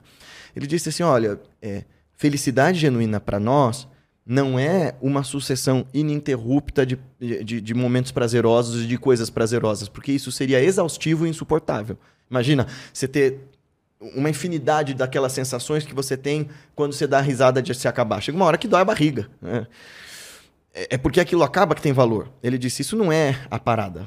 A coisa ser cada vez mais crescente, né? A sensação de prazer. Porque é isso que uma pessoa drogada busca. Ela quer manter aquele mesma aquela mesma sensação da primeira vez que ela usou. As pessoas de hoje em dia, né? Com celular, exatamente. pornografia e drogas. Exatamente. E... Exatamente. Ele falou: Isso não é felicidade. Felicidade é a capacidade de ancorar sua mente em virtudes que me conectem com a vida tal qual ela é, como, por exemplo, a compaixão, como, por exemplo, a bondade amorosa, como, por exemplo, a alegria empática, você ser capaz de, de ser feliz com a felicidade do outro, e como, por exemplo, a equanimidade, você ser capaz de ver as coisas como elas são e estar em paz com isso. Essa é a parada. Né? Você não precisa de nada, você tá bem ali. E tá, você vai fazer seu, seus corres, você vai conseguir suas coisas, mas você não vai se angustiar pela falta, né? E nem vai se uh, afogar no excesso. Isso é uma busca para a vida toda, cara? Ô, cara, claro que sim. Né? Tem que ser um modo Você não chega vida. no momento onde você descobre um mecanismo psicológico para sentir assim? Ah, essa é a ideia da iluminação. Essa é a ideia do nirvana, é você chegar num lugar em que o sofrimento deixe de existir. A parada é que uma vez que você chegou lá, uma vez que você, uma vez que você viu isso, você não pode desver, né? É, então, uma vez que você chegou nesse lugar de não sofrimento, dessa essencial realidade que um mestre está, em que eu e meu não importem tanto assim, em que você se integra com o outro, depois que você já não sofre mais, você percebe que a busca de mestres verdadeiros é tirar outras pessoas do sofrimento. Né? Então, assim, é, porque você não vê divisão mais entre você e o outro, e aí você vê aquele outro no mesmo lugar de ignorância que você estava, e você, imbuído de uma tremenda compaixão, vai dizer assim: cara, vem cá que eu vou te mostrar como sair daí. Aí passa a ser o modo de vida de um mestre. De novo, por que, que não é sobre egoísmo? Porque quem chegou no mais alto grau de emancipação espiritual não tem outra tarefa, não tem outra, uh, outra motivação para existir do que uh, o altruísmo. É, que alimentar essa compaixão que ele criou. Né? Exato. Né? Esse altruísmo que é o viver pelo bem-estar do maior número de seres. Esse é, esse é o voto, né? O Mahavrata, grande voto de todos esses caras. A minha vida tem sentido quando eu faço o outro participar dela. Ora, se o grande objetivo da vida é felicidade e eu já cheguei na minha, e se não existe separação entre nós, o meu objetivo agora vai ser levar felicidade para outras pessoas. Eu já atingi a minha. Eu não tenho mais nada para fazer. Tem uma passagem linda do livro do, do Yogananda, Autobiografia de um Yogi, que é, acho que é o meu livro favorito, assim, da minha vida. É? É. Como que chama? Autobiografia de um Yogi, de Paramahansa Yogananda. A galera que lê fala assim: ah, isso é muito fantasioso, tem um monte de milagres que eles descrevem lá e tal. E de fato, dá uma estranheza fodida. A primeira vez que eu li, eu falei, mano, isso aqui não é possível. Mas aí eu fui entendendo duas coisas. Nenhuma história é sobre a verdade factual dela, mas sim sobre a verdade simbólica e como ela me transforma. E segunda coisa é, você já tentou fazer essas práticas do jeito que esses caras fizeram para ver se não funciona igual? Porque o pouco que eu fiz me deu mostras de que, cara, sim, você atinge estados bem fora do normal, bem fora mesmo. A gente pode falar um pouquinho disso daqui a pouco. Mas assim, é... a... tem uma passagem da autobiografia de um yogi em que o Yogananda, de novo, foge do mestre dele. Ele tinha essa pira de ir para os Himalaias, eu não quero ficar aqui. E o mestre dele estava ali perto de Calcutá e tal. É... E o mestre dele meio que diz para ele, cara, não vai, não, tem nada. Tem um monte de gente que vive nas montanhas e não é iluminada, não é o lugar que faz o iluminado. Daí o Yogananda foge e tal, encontra outros mestres que mandam ele de volta, eventualmente, pro mestre dele. E quando ele chega, ele chega todo envergonhado e fala assim, pô... E o mestre tá super de boa com ele. Ele fala assim, pô, achei que o senhor estivesse bravo comigo. Ele fala assim, como eu poderia? Insatisfação e infelicidade vêm de desejos que estão em oposição. Eu não desejo nada para mim. E tem uma outra coisa, eu jamais te utilizaria para os meus próprios fins. É só a sua verdadeira felicidade que me interessa. Você fala assim: caraca, que grau de maturidade é esse desse cara que vai falar assim. Cara, você quer continuar dando cabeçada? Eu vou te amar igual. Não interessa se você continuar fazendo cagada. Eu vou te amar igual. Eu tenho todo o tempo do mundo. Eu não tenho mais nada para fazer. Se não, te dá uma oportunidade de ser diferente. Se você tá com se você consentir com isso, eu vou te ensinar a desconstruir essa personagem falsa com a qual você está aí encapsulado e está sofrendo. Mas você tem que querer. Legal isso, cara. É, é. Mas aí eu tava te falando das histórias dos yogis, né? é porque assim, cara, eu já tive várias experiências malucas meditando também. E olha que eu medito sem método. Imagina uhum. com um método, né, cara? Com um caminho. Não é porque ele não tem chance, porque eu já dei o meu curso é para ele fazer, tá? É verdade, então, assim, eu tô enrolando mesmo, cara. É, então, já tem método ali. Mas então, é... quais são esses estados que a gente consegue chegar assim? Porque a última experiência meditativa legal que eu tive, né? Eu sei que não é assim que se fala, mas cara, é assim que eu interpreto. A última experiência meditativa legal que eu tive foi justamente desse sentimento de de acabar tudo, sabe? Se tudo sumir, o que que sobra? Uhum. E durou alguns segundos, é claro, né? Uhum. Não sei, uns 20 segundos, 30 segundos. Essa é a diferença entre a nossa experiência de um mestre. Porque os textos vão dizer assim que samadhi, esse estado de supraconsciência, esse estado para além do Lutz ou do Guilherme, é, todo mundo acessa. A gente acessa por poucos instantes e nem se dá conta. Quando se dá conta, fica maravilhado. O que um mestre faz é tornar isso estado ininterrupto da consciência deles. O que a gente chamaria de Sahadya Samadhi, ou seja, o Samadhi que não tem fim. E um mestre numa qualidade de mente dessas, ele muda as pessoas de em torno dele só de você estar junto. Por exemplo, agora em julho eu tive a, a honra e o privilégio de conhecer o guru de um dos meus gurus. E esse cara tem 106 anos e tá lúcido e fica o dia inteiro sentado sem apoiar as costas. Cara, é um negócio inacreditável. Então eu te mostrar a foto dele. Mostra. Shri Shankara Chaitanya Bharati. Foi assim. Cara, como é que você decora esses nomes? é... Porque eu continuo sendo um nerd. Eu, eu sou um yogi, mas sou um yogi nerd. Então, se a gente decora coisas sobre Star Wars e Senhor dos Anéis, Total, a gente passa verdade. a dar o interesse. Esse aqui é meu... Esse cara aqui... Esse cara é meu paranguru. É um dos meus parangurus. Ah, quer mostrar aí pra galera? Acho que eu já até mostrei em vídeo. Foi assim. Você consegue mandar no WhatsApp rapidinho? Consigo, consigo, consigo, consigo, consigo. É... Cara, 106 anos. Pois velho. é. Você vê? É... Cadê? Tarará, é a gente estudando longevidade aqui. Pois é. Fazendo dieta louca. Não, e, e você sabe anos. que esse cara era super bravo, assim. É... Foi, foi, foi, foi uma dessas coisas muito fortuitas que acontecem nessas viagens minhas, nessas peregrinações, porque... Onde que foi mesmo? Desculpa. Foi em Varanasi, mas foi assim eu não tava afim de ir no dia, porque Dá um zoom ali nele. eu tava. Eu tava com. Tava todo mundo com piriri, cara. Tava, tava um terror, assim. A gente foi no, no verão e tava muito quente. Tava todo mundo que tava comigo passando mal. E o Gabriel, que é aquele cara que tá ali atrás, tava louco pra conhecer esse nosso mestre, porque ele, ele tava focado. Ele, mano, você pode querer fazer o que você quiser, eu vou atrás do mestre, né? Tipo, tivemos a chance. E um dos nossos irmãos de prática, lá, um dos discípulos do nosso mestre, é, falou: Ó, o endereço é esse e tal, vamos lá. E a gente tentava achar o lugar e não conseguia. E, meu, tava muito quente. Daí a gente conseguiu chegar lá. E, e, e a gente ouvia histórias do nosso professor que quando ele foi aluno desse cara, antes dele ser aceito, ele, ele apanhou de paulada desse cara. Assim, era, é, porque ele era aquele tipo de mestre agressivo, do, do tipo pai mei, uh, que vai te falar: você quer mesmo? Eu vou, vou testar até o limite, assim, eu vou te bater para ver se você quer.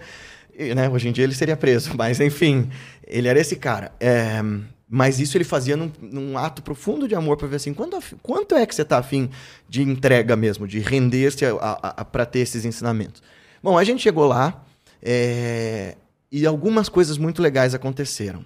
A primeira delas é que quando a gente foi tentar tocar os pés dele, ele tirou a nossa mão, assim, tipo, para, para. Porque quando a gente vê um mestre, a gente toca o pé do mestre, um sinal de respeito, do tipo, olha, eu honro os passos que você deu uh, e que estão mostrando, as pegadas que você deixou, me mostram um caminho que eu quero seguir. Então ele tirou a nossa mão e falou assim, o que, que vocês querem? E ele, ele falava só, ele falava trocentas línguas, nenhuma delas era inglês, então tinha um cara traduzindo. O que, que vocês querem? Aí a gente, ah, o senhor é mestre do nosso mestre.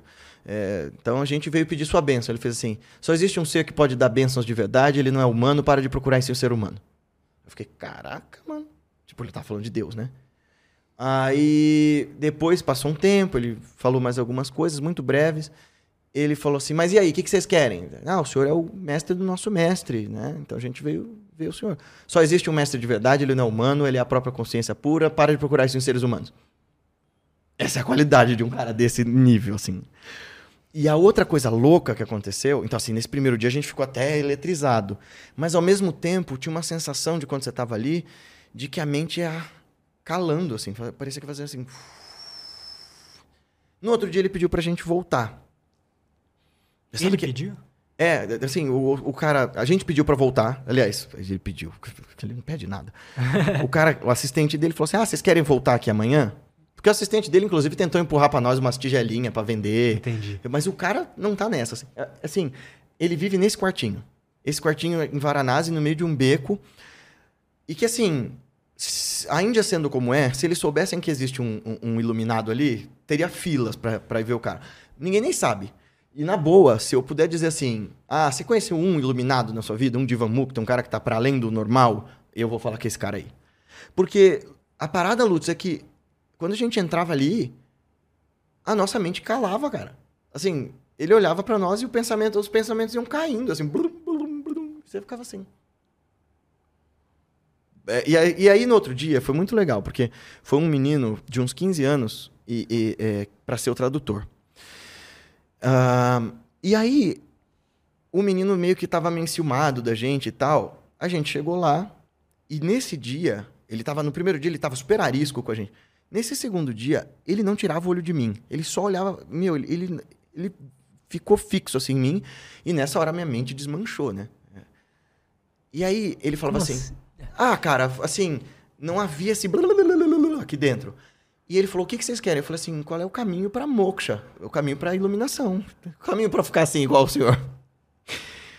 Aí ele começou a dizer assim, em hindi, né? Olha, para isso, você tem que abrir mão de tudo, ir para o meio da floresta, e lá, fazendo sua prática sem parar, você vai tornar um, você vai tornar sua mente um lugar tão oceânico de paz que os tigres vão vir e vão deitar no seu colo. Aí ele começou a repetir isso. Tem que ir para a floresta, Lá os tigres vão vir e vão deitar no seu colo, como gatinhos. O menino fez assim: ah, ele tá só repetindo. E eu falei, mano, um cara nesse nível não tá repetindo nada. Ele nem fala quase, ele tá repetindo um negócio. É, e assim, ele tava trocando ideia, ele é lúcido. Então, se ele tá repetindo um negócio e falando de jeitos diferentes, é porque ele quer que a gente saca outra coisa. E nessa hora que calou tudo, assim, foi muito legal, porque ficou muito óbvio para mim que, tipo, o que ele tava falando não era literal. Não é pra você ir pra uma floresta, vestir uma tanga, esperar que um tigre deita no seu colo, porque inclusive recentemente na Índia teve um monge budista que foi devorado por um tigre tentando fazer isso. Ele estava falando dos tigres internos, dos demônios internos que a gente tem. Vai para dentro, cara. Mergulha ali dentro do seu coração e nas cavernas ali do seu coração. Tenta acalmar esses demônios. Tenta reconhecer esses lugares de onde você tem medo, de onde você quer fugir. E quando eles todos se acalmarem e mansos deitarem no teu colo, ou seja, quando os teus problemas internos não forem mais uma ameaça à sua sensação de sobrevivência, então aí sim você é capaz de começar a caminhar em direção a essa iluminação. Aí você fala, porra, mano, Caralho. obrigado. Tipo, foi, foi isso que aconteceu. Tudo bem que eu tive piriri até na casa dele e pedi pro cara, onde, é- onde é o banheiro, pelo amor de Deus? Eu- me falaram, ó, você, você cometeu um sacrilégio, você vai, você vai reencarnar, o Petri falou isso, você vai reencarnar como uma privada, porque você foi cagar na casa do guru. Ah, o Petri é foda, cara. Caramba, cara. Foi, foi muito legal, assim, tipo, foi uma das grandes experiências da minha vida. Essa vez que eu fui agora pro... Eu tive agora de novo em janeiro na Índia, foi muito legal, muito poderoso, tive umas experiências muito singulares, mas os encontros que eu tive em julho, lá nos Himalaias, eu... nossa, foi muito inacreditável. Eu tô indo agora, inclusive, de novo, em abril. Se alguém quiser ir, ainda dá tempo, ainda tem vaga. A gente vai pro sul da Índia, que é onde eu tive agora em janeiro. Tem link no teu perfil? Tem, tem. Quem tiver a fim de saber, a gente vai fazer um roteiro bem. eh, Os roteiros que eu faço são bem diferentes, na verdade, né? Eu não quero fazer uma Índia turística, eu quero mostrar o lugar onde esses caras viveram, onde essas pessoas que transformam a consciência das pessoas são capazes de fazer alguma coisa por você. Então a gente vai para o sul da Índia conhecer o shivaísmo em suas múltiplas faces e depois vai para o Nepal. Então quem quiser saber, dá uma olhada lá no nosso Instagram. A gente vai dia 5 de abril e vai ficar por três semanas e um pouquinho. Então, porque a gente vai para o sul da Índia e o Nepal. Uh, mas quem não puder ficar tanto tempo, você pode ficar só os 16 dias no sul da Índia. Mas assim, pelo preço que tá, já incluindo passagem né, entre a Índia e o Nepal, incluindo café da manhã e tudo, vale muito a pena. Eu acho que assim, é muito longa a viagem pra você ficar menos do que três semanas, sabe? Tipo, Uhum. é, é muito dispendioso, é, é caro também, se você pensar, né? Ah, porque, né, ir pro outro lado do mundo e tudo mais. Mas é muito transformador, assim. Eu, eu tenho muito prazer em mostrar a Índia para quem queira, porque é, apesar da pobreza, da sujeira, da desigualdade que todo mundo reclama, e que tem aqui também, você tem uma herança de 5 mil anos de pessoas cuja única ocupação era tentar demover a gente do sofrimento, né? Então, Cara, isso é uma loucura, porque eu acho que nenhuma outra cultura tem algo parecido, né? eu acho que não. E assim, mesmo as outras culturas orientais que têm produções parecidas, como por exemplo no Tibete, no Sri Lanka, todo mundo bebeu da fonte da Índia. Mesmo a China, por exemplo, que sempre foi muito rica espiritualmente, né? Então o taoísmo é originário de lá, ah, o, o- confucionismo é originário de lá, mas o budismo é da Índia. né? Então, e, e o budismo dialoga profundamente com todas as outras tradições chinesas. Ah, você tem, é claro, grandes místicos, mas, mas sem dúvida nenhuma cultura produziu tantos tipos diferentes de caminhos para iluminação e teve a preocupação de registrar isso tudo e catalogar isso tudo tanto quanto a indiana. Porque você tem bibliotecas inteiras sobre isso, assim, em- é, quantidades indescritíveis de textos de mestres buscando unicamente fazer da sua vida um caminho para fora do sofrimento. E cada um vai descobrir de uma maneira, vão sofisticar essas, expli- essas explicações, vão melhorar essas explicações, vão mesmo São vários caminhos, né? Putz, in- incontáveis. Por exemplo, você tem a escola do yoga, desse texto que eu falei, do Patanjali e tal, é, filosoficamente falando, ela vai ser desacreditada por um monte de gente. No sentido de, em último grau, o yoga vai falar sobre uma oposição entre a consciência pura, o eu real, e todo o resto, toda a manifestação. A natureza, o tempo, o espaço, a própria mente. Então existe um- uma dicotomia, uma dualidade entre Purusha, o eu real, esse observador nuclear, sempre, vi, sempre livre, sempre em paz, e todo mundo que aparece que é um problema, que é Prakriti. É, essa dualidade não existe no Vedanta, essa dualidade não existe no Tantra. No entanto, tanto o Vedanta quanto o Tantra, quanto o budismo, eles vão utilizar das técnicas iógicas, dos meios para meditar, dos jeitos de fazer yoga que essa escola desenvolveu. Então, quer dizer, mesmo quando eu discordo, eu posso me apropriar daquilo que seja útil e criar novos conhecimentos em, em cima disso. Eu acho que nenhuma cultura foi tão hábil em fazer uma coisa precisa chamada ressignificação e atualização de conhecimentos quanto a Índia. Assim, é, é, é, o tempo todo é, existe esse trabalho em cima do Científico, conhecimento. praticamente. Exato. Eu não vou descartar o que veio antes de mim. Eu não quero criar um novo sistema de meditação. Eu quero aperfeiçoar o que já tem aí. Tanto por isso que você não encontra tanto as biografias dos mestres de tempos muito antigos. Você encontra textos, por exemplo, atribuídos ao Patanjali ou ao Vyasa, uh, que tem intervalos de escrita de mil anos entre eles. Então não pode ser a mesma pessoa. O que, que a gente supõe? Que ou existisse um título, né? Ou, sei lá, Guilherme tem um monte, né? Então pode ser que o cara assinasse igual. Mas não é bem isso. Podia ser um título, né? O cara como Shankaracharya, por exemplo. Ou o cara está dizendo assim, pouco importa a minha, a minha biografia. Eu atribuo a autoria desse texto a esse mestre que veio no passado, porque eu sou só um continuador dessa tradição. E se eu estou trabalhando numa doutrina que quer dar um lugar de desimportância para o ego, eu querer ficar preocupado em, em dizer onde eu nasci, o que, que eu comia, onde eu vivia, não faz o menor sentido. Eu, eu conheci dessa vez, agora no sul da Índia, uma menina que morava num, num eremitério. E eu fui perguntar para ela o nome do guru dela. Ela fez assim: então, a gente não sabe o nome dele. A gente chama ele de Bhagavan, que é um, o exaltado. Ele não conta nada para nós da biografia dele, porque ele disse que se a ideia é revelar a verdade dos Vedas, do conhecimento né, sobre a consciência, saber sobre a vida dele é, é trivial. Claro que você dizer isso, né, ah, eu vou para um lugar e não sei nada sobre o professor, num mundo como o nosso, tende a ser meio perigoso, né? Se se render a um professor dessa forma, porque você não sabe se o cara é charlatão ou não. Mas se você tiver a sorte de achar um professor desses de verdade, cara, é, sua vida muda com isso. Né? Como, como que você percebe um charlatão? Você, Guilherme, mesmo? Ah, é. Veja, o cara vai querer, de alguma forma, mesmo que sorrateira, te usar para benefício próprio. Ele vai querer exercer através de você algum tipo de autoridade, ele vai querer, de alguma forma, ter algum benefício através de você, nem que seja um benefício secundário de se sentir muito importante, sabe? Então, assim, de fato, um mestre de verdade é, ele não precisa ser necessariamente uma pessoa perfeita, porque achar isso, inclusive segundo os nossos parâmetros de perfeição, é bastante relativo, dúbio e limitado. Mas um professor de verdade ele tem que estar interessado no seu crescimento, como eu falei lá do livro do Yogananda. Tira o que Teixeira dizendo, eu não te utilizaria para os meus próprios fins, só a sua felicidade me interessa. Quer dizer, você vai perceber que o cara, por mais que ele estivesse sendo rigoroso, né, tem histórias, como eu contei agora, desse guru que dava paulada nos discípulos e tal. Ele está fazendo aquilo com um propósito. Né? Agora, quando existe é, essa coisa da indulgência manipulativa, né, sabe? O cara fica ali te cercando e te exaltando. Até mesmo, eu diria que você pode desconfiar de um mestre se ele te elogia demais. Porque se um cara é um mestre de verdade, ele vai olhar para você e ele não tem tempo a perder, cara. Ele não vai ficar, ah, Lutz, como você é bonitinho, vem cá que eu vou te ensinar porque você é super incrível. Não, cara, ele tem um trabalho a fazer, o trabalho dele é absolutamente sagrado e tá ancorado na ideia de te livrar da, da tua ignorância. Então, assim, ele vai fazer isso no tapa, vai doer, vai levar tempo, vai dar muito trabalho, vai ser muito cansativo. Então, assim, se o teu mestre é muito indulgente, muito bonzinho, desconfia Desconfia se ele está fazendo, passando um verniz nesse teu ego só para poder usufruir da tua boa vontade de alguma maneira, sabe? Os mestres que eu tenho, todos eles são bravos pra cacete. Acho que o Acharya é o menos bravo, enfim, mas... É... Interessante, né? Cara, uma pergunta que eu queria te fazer. Essa questão de, de prazeres rápidos que a gente tem nos dias de hoje, sabe? Como é que a, as filosofias indianas enxergam isso? Porque eu, pessoalmente, Lutz, enxergo. A gente falou dos tigres, né? Uhum. É como se a gente estivesse anestesiando esses tigres, sabe? Uhum. Ao invés de lidar com eles. É isso, exatamente isso.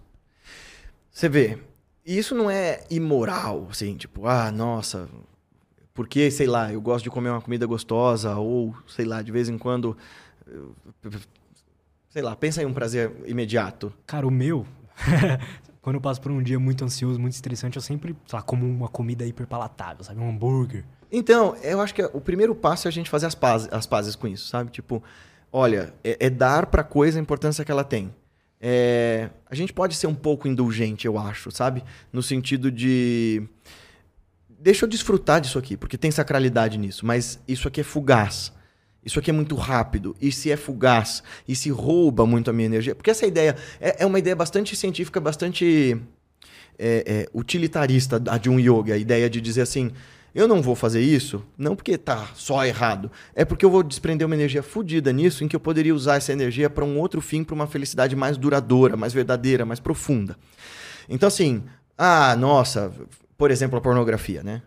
Não é só errado porque você está vendo todo um comércio, um, um mercado que é baseado na objetificação do ser humano e todos os problemas que essa indústria gera. Mas é porque você está gastando energia com uma coisa que é absolutamente vazia. Você não vai obter eh, nada dali, né? Você tem um, um momento de alguns segundos de prazer para aliviar, para desligar a cabeça mesmo. E não é o desligar o cérebro no sentido de criar um espaço para que uma coisa nova apareça. É criar um torpor mesmo, é uma anestesia. Então, ter essa lucidez, é, que, é, que é um cara, inclusive, que eu não eu não, não, topo muito com as ideias, mas essa frase dele é linda demais, que é o São Paulo, né? O Paulo de Tarso. É, ele diz assim: tudo me é lícito, mas nem tudo me convém. Quer dizer, eu posso fazer qualquer coisa, tá bem, eu, eu tenho o direito de fazer qualquer negócio. Mas será que é conveniente? Será que vale a pena? Essa é a pergunta de alguém que está afim de autoconhecimento. É assim: esses prazeres vulgares. É, acho que a primeira pergunta que você tem que fazer, antes de, ah, isso aqui é pecado, não é, faz mal para alguém? Que não eu? Buscar essas coisas está prejudicando alguém? Bom, se a, se a resposta for sim, dá um passo para trás. Se além de não estar tá prejudicando alguém, está prejudicando a mim, que beleza, ah, nossa, eu gosto tanto de fumar o meu cigarrinho. Cara, tá posto e provado que isso faz mal, que isso vai te matar. E pode te matar de um jeito lento, doloroso e absolutamente cruel. Você pode ter uma doença degenerativa fodida que vai fazer você só sofrer mais. Então, assim, tá compensando esse segundo de prazer aí? Ou será que não seria o caso de fazer isso que os yogis chamam de tapácia, né? Que é esse esforço. Eu quero fazer uma coisa, mas eu faço outra. Quer dizer, é, é eu determinar que eu não vou fazer só o que eu quero imediatamente. É, então, esse esforço para tentar criar uma, uma, uma condição interna de dizer não, às vezes, para mim. Esse é o aspecto negativo da mente que é importante a gente desenvolver. Nossa, eu quero comer. Ah, é bom eu comer um hambúrguer, mas hoje eu vou querer comer seis. Então, cara, você não precisa. Aliás, nem é bom. Como é que você vai comer seis hambúrgueres?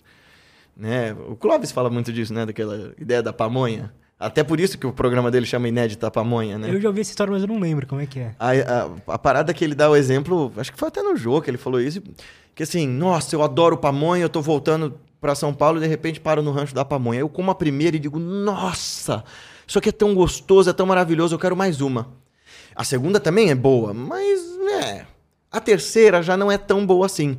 E se você conseguir chegar, sei lá, na quinta ou na sexta pamonha, já não, você não vai querer ver pamonha nunca mais naquele dia, talvez nunca mais na sua vida. Por isso que a ideia da inédita pamonha, a, a, a, a experiência com aquele prazer, ela é irrepetível. Essa ideia do apego é que os yogis também tentam combater em nós. Beleza, você comeu aquele hambúrguer? Legal bola para frente, né? Não fica se comiserando do porquê você comeu. Ai, é porque caramba. tem isso também. Né? É, mas também não fica tipo, nossa, eu vou querer comer hambúrguer todo dia, porque o bem-estar que eu senti com isso foi tão maravilhoso que, né, nossa, é a cura do, dos problemas da humanidade se todo mundo comer isso aqui. Não. É simples assim. E, e, então eu acho que Embora um monte dessas tradições, quando você vai ler o texto na letra, eles vão dizer de forma bastante rigorosa para você abrir mão desses prazeres, porque eles são delusões e eles são um problema, porque eles vão te prender em sansara e você vai reencarnar de novo, de novo, de novo. A ideia é é porque a ignorância leva a esse apego, essa ignorância de supor que desses prazeres fugazes, quanto mais eu acumular esses prazeres, mais feliz eu vou ficar. Que é aquilo que o Mathieu Ricard fala, né? Felicidade não é o acúmulo de experiências prazerosas uma atrás da outra, isso é exaustivo. Né? É, imagina que inferno. Tudo aquilo que te dá prazer junto ao mesmo tempo, misturado sem parar.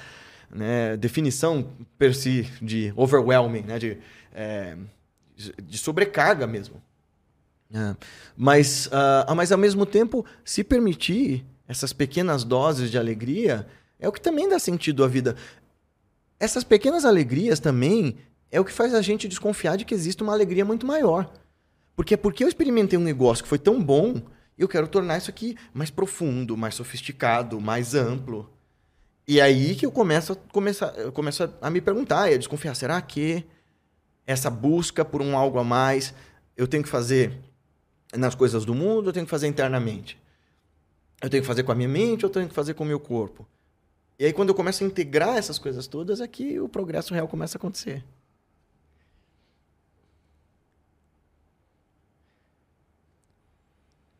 Você me abalou.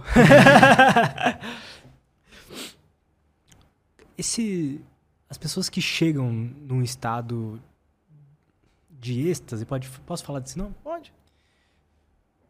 Elas ficam bem apesar de estar tá passando por algum sofrimento ou elas não chegam a sofrer? Veja. Que eu quero dizer? É um estado separado emocional ou elas, independente do estado emocional, ela tá bem?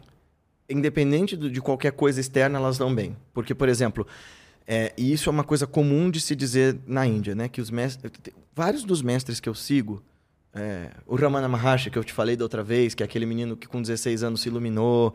Uh, eu vi que o corte ficou. O pessoal adorou. bem, é. uh, ele, o Shri Ramakrishna, o guru da minha linhagem, que é Lahiri Mahashaya, todos eles morreram de câncer. Sim, e foram doenças. O, o, Ramakrishna teve câncer de garganta, as dores eram horrorosas. É, dizem que Shri Ramana Maharshi, o menino lá que né, depois se tornou sábio, da, da montanha para onde a gente vai agora em abril, é, ele teve um câncer no braço e no final a vida era muito dolorosa, mas que nem por um instante eles reclamavam. Também é dito que esses mestres que chegaram nesse nível de emancipação usam dessas doenças para queimar o karma dos seus discípulos. Aí é quem acredita na tradição, né? Ou seja, a gente tem um monte de coisas acumuladas em nós, de impedimentos, de, de traços de personalidades, de coisas arraigadas em nós que precisam ser rompidas.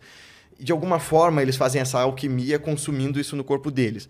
Aí quem acredita, eu, por exemplo, acredito porque eu vi isso funcionar, sabe? Tipo, um mestre assumir para si uma parada e de repente você começa a sentir um tremendo de um alívio. Eu não sei se é só psicológico, mas agora o que é fato da tua pergunta é: esses caras passaram por uma doença que para a maior parte de nós é terrível, é horrorosa, é apavorante, e eles não reclamavam, eles não lamentavam, eles continuavam com a rotina deles até o final. O caso do Ramana dizem que ele no final quase não conseguia comer, que ele já estava passando por tremendas dores, mas ele não reclamava. E aí um, um, discípulo falou assim: ó, oh, e se a gente levar o senhor para fazer uma cirurgia, tal, mais uma cirurgia? Ele olhou e falou assim: não é necessário, tudo vai ficar bem em três dias. Dentro de três dias vai ficar tudo bem. E daí foi passando, chegou no terceiro dia, ele sentou e pumba, morreu. Sim, tipo, ó, eu tô consciente da minha hora de partir, eu não tô apegado, eu não tô sofrendo porque meu corpo tá morrendo, gente. Essa é a qualidade de consciência de um yogi. Mostrar para nós assim, ó, meu corpo vai morrer também, igual o de vocês. Mas eu não tenho nem um pouco de medo disso e nenhum, nenhum problema com isso. Porque tá bom, e se a morte for tela preta, pumba, acabou? Ué, eu não vou ter nenhuma consciência disso para sofrer com isso, para lamentar disso. Se por outro lado a vida continua, melhor eu morrer com muita dignidade, para que a continuidade dela seja tão boa quanto eu estou levando ela aqui. Então, se é inevitável a gente morrer, refletir sobre a morte é necessário, é o que, é o que um yogi faz. Por isso que a gente medita em crematório, cemitério e tal. Para olhar para a impermanência, eu fiz isso várias vezes. Até a Patrícia, minha sócia, estava falando, né? A gente tinha que lembrar que esse tipo de viagem que eu faço para mim, não é a mesma coisa que eu posso mostrar para as pessoas, né? Porque assim, uhum. eu vou lá e medito no cemitério, fico vendo né, essas coisas, mas as pessoas ficam tipo, ai meu Deus, no crematório, assim. Acho que eu contei da outra vez que eu fiquei meditando uhum. e vendo o cara né, cozinhando ali. Mas enfim, é para isso que a gente faz, para olhar para a impermanência. Essa é a realidade por, pela qual todos nós vamos passar. Eu vou sofrer com isso ou eu vou aproveitar cada instante que eu tenho aqui da melhor forma possível? Pois é, cara. Apesar de eu não, de eu não meditar assim, toda vez que eu penso sobre a morte e medito sobre ela, ou às vezes tô, me pego num momento onde, sei lá, eu tô ali nos prazeres rápidos, mas eu tô, sei lá, me distraindo e eu tô perto da minha namorada, eu poderia estar aproveitando aquele momento junto, sabe? Eu penso, hum. E eu penso assim, pô, se ela morresse amanhã, né? Eu gostaria de ter passado esse. Ou se eu morresse, eu gostaria de ter passado esse. esse dia final. Esse dia final assim, sabe? Aí você começa a moldar um pouco sua vida, né, cara? Isso. É, te dá um, uma dimensão prática das coisas, assim, de cara. E não é aquilo, não, vou me endividar comprar uma Ferrari.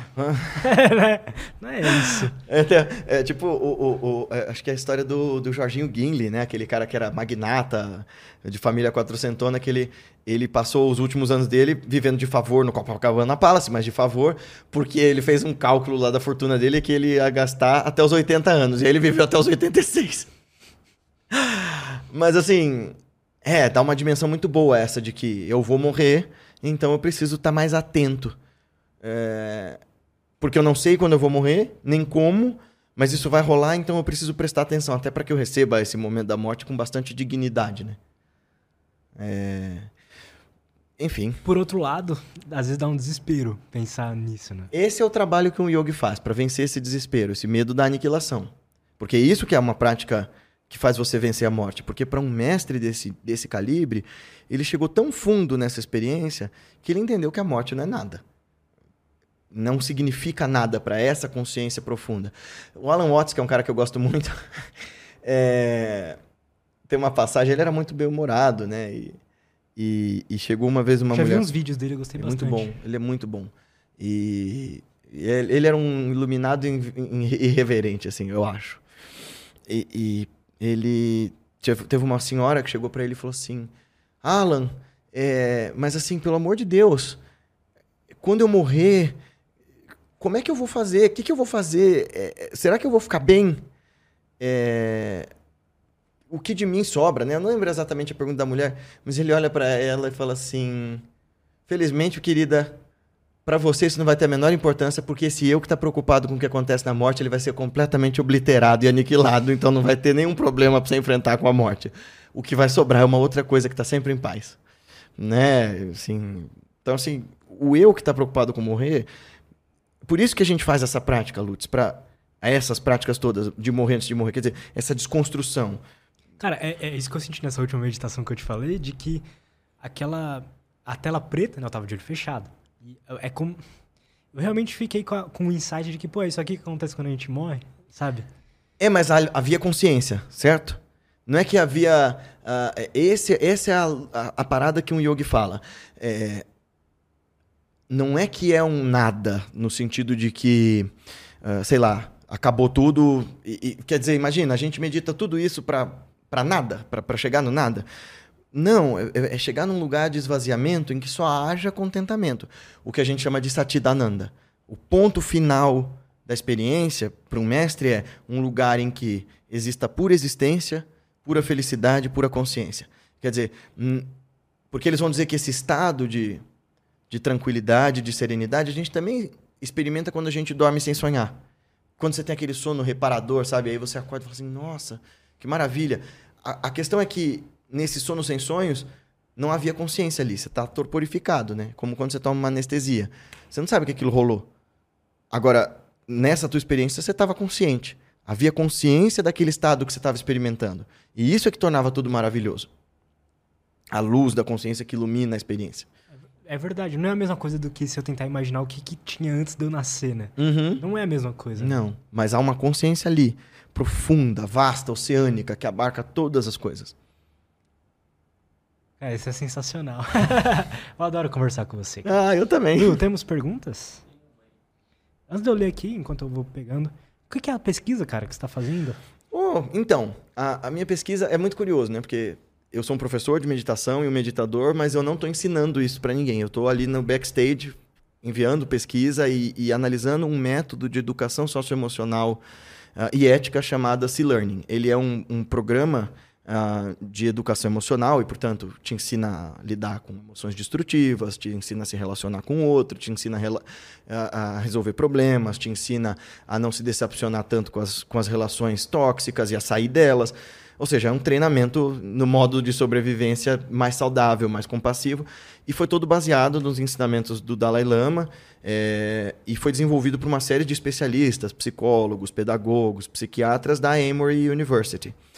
Então, o que, que a gente está fazendo? O meu mestrado foi analisar o efeito desse treinamento nos professores da rede pública, então perceber quem está passando por esse treinamento melhora a sua qualidade de vida, diminui seu estresse percebido, melhora a atenção, por exemplo, motivação e outros indicadores. E, e o doutorado vai ser essa pesquisa nas crianças. Então, quer dizer, será que um método desse é uma resposta para uma sociedade mais justa, mais equânime, mais compassiva? Eu tendo a dizer, e talvez seja muito pretensioso da minha parte, a dizer que métodos como esse tendem a mudar a educação como a gente conhece. Assim, tipo, deixar de ser uma educação utilitarista como a gente tem desde o século XVIII, lá dos 1700, quando você começa a construir escolas públicas, né? século XIX, principalmente com a Revolução Industrial, você precisa treinar operários. Então você precisa que a pessoa absorva conteúdo, que ela, né, uma maquininha. E a gente começa a perceber hoje em dia que, bom, em primeiro lugar, dá para aprender muito mais e melhor, por exemplo, com o YouTube, do que numa sala de aula repetindo aqueles mesmos programinhas. Porque como é que um professor vai com competir, por exemplo, com o Iberê, eh, quando o entretenimento é tão mais abundante ali do que dentro da sala de aula? Né? Ou, por exemplo, a, a própria curva de curiosidade do cara, né? Uhum. Porque ali eu vejo um vídeo do Iberê, mas daqui a pouco eu vejo um vídeo que tem alguma coisa a ver que eu faço uma ligação. Isso.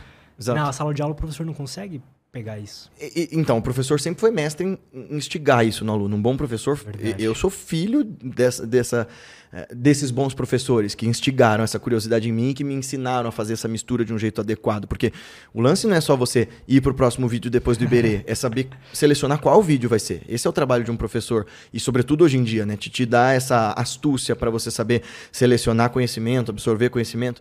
Mas como é que você compete com o dinamismo da internet, que é muito mais né, chamativo, colorido, etc. Então, assim, a escola precisa ser uma outra coisa. A experiência da escola é uma experiência social, in- indispensável. Não dá para você falar de educação home, é, de homeschooling porque você está privando a criança justamente dessa interação que é fundamental para a nossa constituição enquanto seres humanos. Eu acho que é, é meio temerário um pai supor que ah, possa privar o filho disso. Eu entendo ele dizer assim, eu sou contra esse sistema de educação porque por, por isso, por isso, por isso, e eu quero passar esses conteúdos. Beleza, você pode fazer isso, mas privar o seu filho do convívio com outras A crianças da mesma socialização idade... que é- importa ali, né? é, a sensação de, de pertencimento também, né? Então, a escola precisa ser o lugar de uma outra coisa. Não só de te ensinar a selecionar conhecimento e absorver conhecimento, mas também que te ensine umas outras habilidades sobre as quais eu e você nunca ouvimos na nossa escola. Tipo, como é que você lida com a tua raiva? Como é que você lida com o teu, com o teu desânimo? Como é que você lida com a tua frustração? Poxa, essas são habilidades que deveriam vir antes de qualquer outra. Putz, cara, eu concordo muito com isso.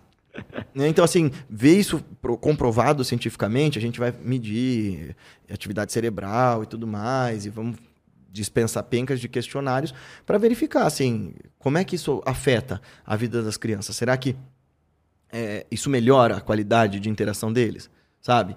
É, eu, eu, eu tenho muito ânimo com isso, assim, e, e muito privilégio, porque né, eu peguei esse projeto andando e...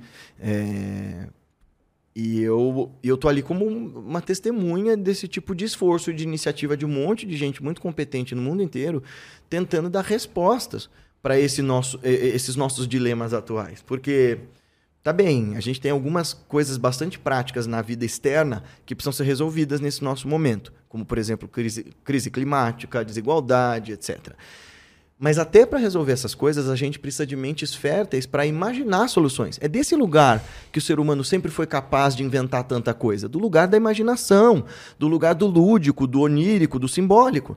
E se sua mente está pilhada num universo de alienação, depressão e estresse, não existe possibilidade de você ser um desses agentes de transformador da humanidade e da vida. Então, pensar numa escola que faça florescer esse lado da imaginação, esse lado da criatividade, esse lado da espontaneidade, puxa vida, a gente está criando um lugar de próximos gênios que possam imaginar soluções para a crise climática, soluções para as crises de desigualdade, para as crises emocionais.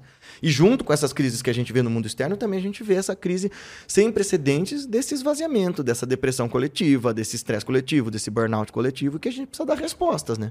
Eu gosto muito de estudar sobre, sobre isso, né? Sobre pessoas que altamente criativas e que realmente criaram coisas que mudaram o mundo, Uhum. sabe? E no final, se você parar pra perceber, elas tiveram um, um ambiente fértil, sabe? Pra elas desenvolverem tudo aquilo. sabe? Mesmo que adverso pra cacete, né? Mesmo que as Muitas pessoas vezes. Mesmo que as pessoas ali fossem problemas para esses gênios. Você sabe que eu estava conversando com a Elisa e a gente estava falando sobre essa, essa epidemia de TDAH e autismo e tal. Eu não acho que seja assim, as pessoas, ah, agora todo mundo tem. Veja, eu, eu tenho diagnóstico, eu sei como é. Eu não acho que isso seja impeditivo de nada. Seja, ou seja, cara, segura teu rebolado, procura ajuda médica e, e, sabe, trinca os dentes e vai em frente. Ninguém é obrigado a entender sua condição mental para que você se adapte, para que o mundo se adapte a você. Embora eu falo tanto de compaixão e tudo mais, você tem que criar algum grau de força interna para enfrentar as coisas como elas são. Mas, ah, primeiro, eu acho que a gente está notando mais que haja mais pessoas com TDAH ou autismo ou outros espectros, porque a gente está olhando para isso, a gente nunca olhou antes. Né? Então você começa a descobrir que gente como Einstein, por exemplo, era um espectro autista, sem dúvida, assim, pelos comportamentos que ele tinha. Mas talvez, e essa é a hipótese da Elisa, é, a natureza humana esteja se adaptando a esse novo momento. Porque pessoas com, uh, com essas outras qualidades não neurotípicas podem se adaptar a esse nosso mundo hiperacelerado e hiperdinâmico muito mais facilmente do que uma pessoa neurotípica, que imagina, você botar, sei lá, nossos avós ou bisavós para viver no mundo como o de hoje, eles iam enlouquecer. Né? Então, sei lá, vai que a gente está criando um novo modo de operar nessa realidade. E que precisa ainda ser muito bem orientado, porque até o momento você vê que pessoas é, TDAH sem tratamento, sem acompanhamento, são profundamente autodestrutivas. Pelo menos na minha experiência comigo, né? Assim, sem a prática meditativa, sem. Eh, aí é muito difícil lidar consigo. Parece que a cabeça está inflamada o tempo todo, assim, sabe? Cara, mas faz sentido, assim. Eu vou, agora eu vou dar uma, uma opinião totalmente subjetiva com base em nada, mas das coisas que eu gosto de, de estudar. Esses, essas pessoas altamente criativas e que conseguem conectar coisas distintas, assim. Eu gosto muito, já li a biografia duas vezes do, do Da Vinci, uhum. é um, é, e de vários outros gênios, né? Esses caras, eles se, se você pegar o DSM-5 e, e, começar a listar, todos eles uhum. vão encaixar em algum transtorno. Sim, sabe? sim, sim, sem dúvida nenhuma. Aí você pensa assim, tá, eles são. A, a genialidade deles é produto do transtorno ou apesar deles? Entende? Ou mais do que isso. Será que isso que a gente chama de transtorno está bem definido, bem nomeado com a ideia de transtorno? Porque para haver um transtorno, a gente está falando de uma ideia de normalidade, em que todo mundo se encaixe para estar bem. Hum, mas será que quem é neurotípico, por exemplo, está bem sendo não, assim? Sem dúvida não. Né? Então, assim, eu, eu diria que eu classificaria diferente. Eu, eu, eu aposto mais na ideia de que hajam formas da mente humana se manifestar que são muito diferentes entre si. A gente quis criar um padrão porque a nossa necessidade normótica de ter uma sociedade de produção precisa de um padrão para as coisas, um padrão de qualidade. Mas, é, ao mesmo tempo, eu acho assim: é transtorno quando aquilo torna a pessoa disfuncional. É transtorno quando faz ela chegar num nível de sofrimento que ela não consiga operar na realidade. Não é o caso do Da Vinci, não é o caso do Einstein, não é o caso de um monte desses caras. Sim, eles tinham um jeito muito único de se manifestar. O Kant, por exemplo. O Asperger é perfeito, né? O cara passava todo dia é, para fazer a caminhada dele no mesmo horário, que dava para você acertar o relógio com, com as caminhadas matinais do Kant. Beleza, mas o cara era absolutamente funcional e um gênio da filosofia. Mudou a história da filosofia como a gente conhece, né? Se a gente quiser é, classificar os cinco mais importantes filósofos da nossa história ocidental, sem dúvida tá ali Platão, Aristóteles, uh, de, uh, o Descartes que faz um novo momento, Kant, e aí o quinto sempre está em disputa. Quem é esse quinto, né? Nietzsche, Hegel. Mas o Kant está ali, naquele lugar de mudar o paradigma da filosofia depois dele. É, e o cara era completamente atípico, né? Ele e várias outras pessoas. Por exemplo, até mesmo no campo das artes. A Marina Abramovic, que é um gênio da, das performances corporais e tal, ela não é uma pessoa normal. Uma pessoa normal não fica parada seis dias em pé ali, sem, né? Mas aí o que é que a gente está chamando de normal? eu acho que essa é, Nossa, é, é verdade. É, eu acho que essa é a função de pensar uma educação mais inclusiva. É, e baseada em valores humanos e compaixão, porque a gente vai começar a olhar para a diversidade não como um problema, mas como algo a reforçar aquele encantamento com a vida que a gente falou lá no começo. Eu não quero mais achar pessoas normais, eu quero me encantar com as diferenças. E é claro que eu não vou usar esse tipo de discurso para justificar qualquer anomalia que cause mal à sociedade ou ao indivíduo. Sim, se aquilo torna a gente disfuncional, se aquilo gera sofrimento, precisa mexer. Mas se não está gerando sofrimento, por que é que eu vou achar que o meu jeito de me manifestar no mundo está mais adequado do que dessa e daquela e daquela outra pessoa? É verdade. Será que. Hum, não sei se as filosofias indianas pensam sobre isso, mas. Eu quero saber a tua opinião também. Aquele momento na nossa infância, que eu acho que todo mundo lembra de, de ser lúdico, criativo, de conseguir colocar ideias para fora, em algum momento foi sendo martelado assim com com ah, não, não pode fazer isso, não desenha dessa forma, não música não é feita dessa forma, faz dessa, enfim. Ou melhor, não não faça isso, estude tal coisa. Você acha que isso é um estado esse essa criatividade, o lúdico é um estado que a gente teve na infância e foi sendo, sei lá, sabe, achatado. Eu, pelo menos, eu busco, eu sinto que eu tô buscando sempre de, é, me desvencilhar de todas essas coisas que colocaram em cima de mim, sabe? Pra tentar encontrar uhum. aquele, aquele lutz criativo lá de uhum. antes. Veja, as respostas da filosofia indiana, por assim dizer, são para um mundo mais antigo. Então, o que eles vão dizer sobre a nossa criatividade é que, sem dúvida, ela é algo divino, uma inspiração divina, e por isso que, não à toa, é, as criações artísticas e filosóficas desses mestres eram tidas como, sei lá, canalizações, como uh, revelações do divino. Porque, tipo, é algo muito sagrado que uma mente humana produza arte, produza, produza inovação, produza conhecimento. Uh, mas o que quem responde a essas nossas questões hoje é a nossa filosofia moderna. E quem fala muito bem disso é o Michel Maffesoli, que é um, uh, é um, sociólogo, acho que é da Sorbonne. E, nossa, eu tive algumas vezes com ele, ele é um professor brilhante. E ele fala que, sim, a, a necessidade de criar uma sociedade padronizada, uma sociedade de desempenho, como diz o Byung-Chul Han, é, cria é, esse padrão normótico. Então a gente, a gente precisa padronizar todo mundo e tolir todo mundo da, da criatividade, porque se cada um tiver um ponto de vista sobre as coisas, a gente não progride na eficiência que essa sociedade supunha demandar. Então ela é uma sociedade uh, baseada no resultado, ela é uma sociedade baseada na produção. Hum. E, e, e, na certeza, né? Eu, eu preciso dar respostas fechadas para as questões. É, eu preciso ser muito pragmático para as questões. Em alguns níveis faz sentido isso. Em né? alguns níveis, sem dúvida, faz na sentido. medicina, por exemplo. Você, então, você precisa ter respostas fechadas na medicina para diagnósticos e para cirurgias, porque você não pode ficar vacilando. No entanto, se você fechar demais, a medicina engessa a medicina 200, 300 anos atrás atribuía é, causas a doenças que hoje são risíveis para nós. Se ela fosse absolutamente fechada e achasse que a ideia da negatividade é da negatividade, eu preciso ser cético com o meu ceticismo. Tem uma hora que eu tenho que falar, opa, peraí, se eu abrir para uma outra possibilidade? Isso e todas as nossas hipóteses até aqui estavam ajudando a gente a descrever a realidade, mas não era a realidade em si.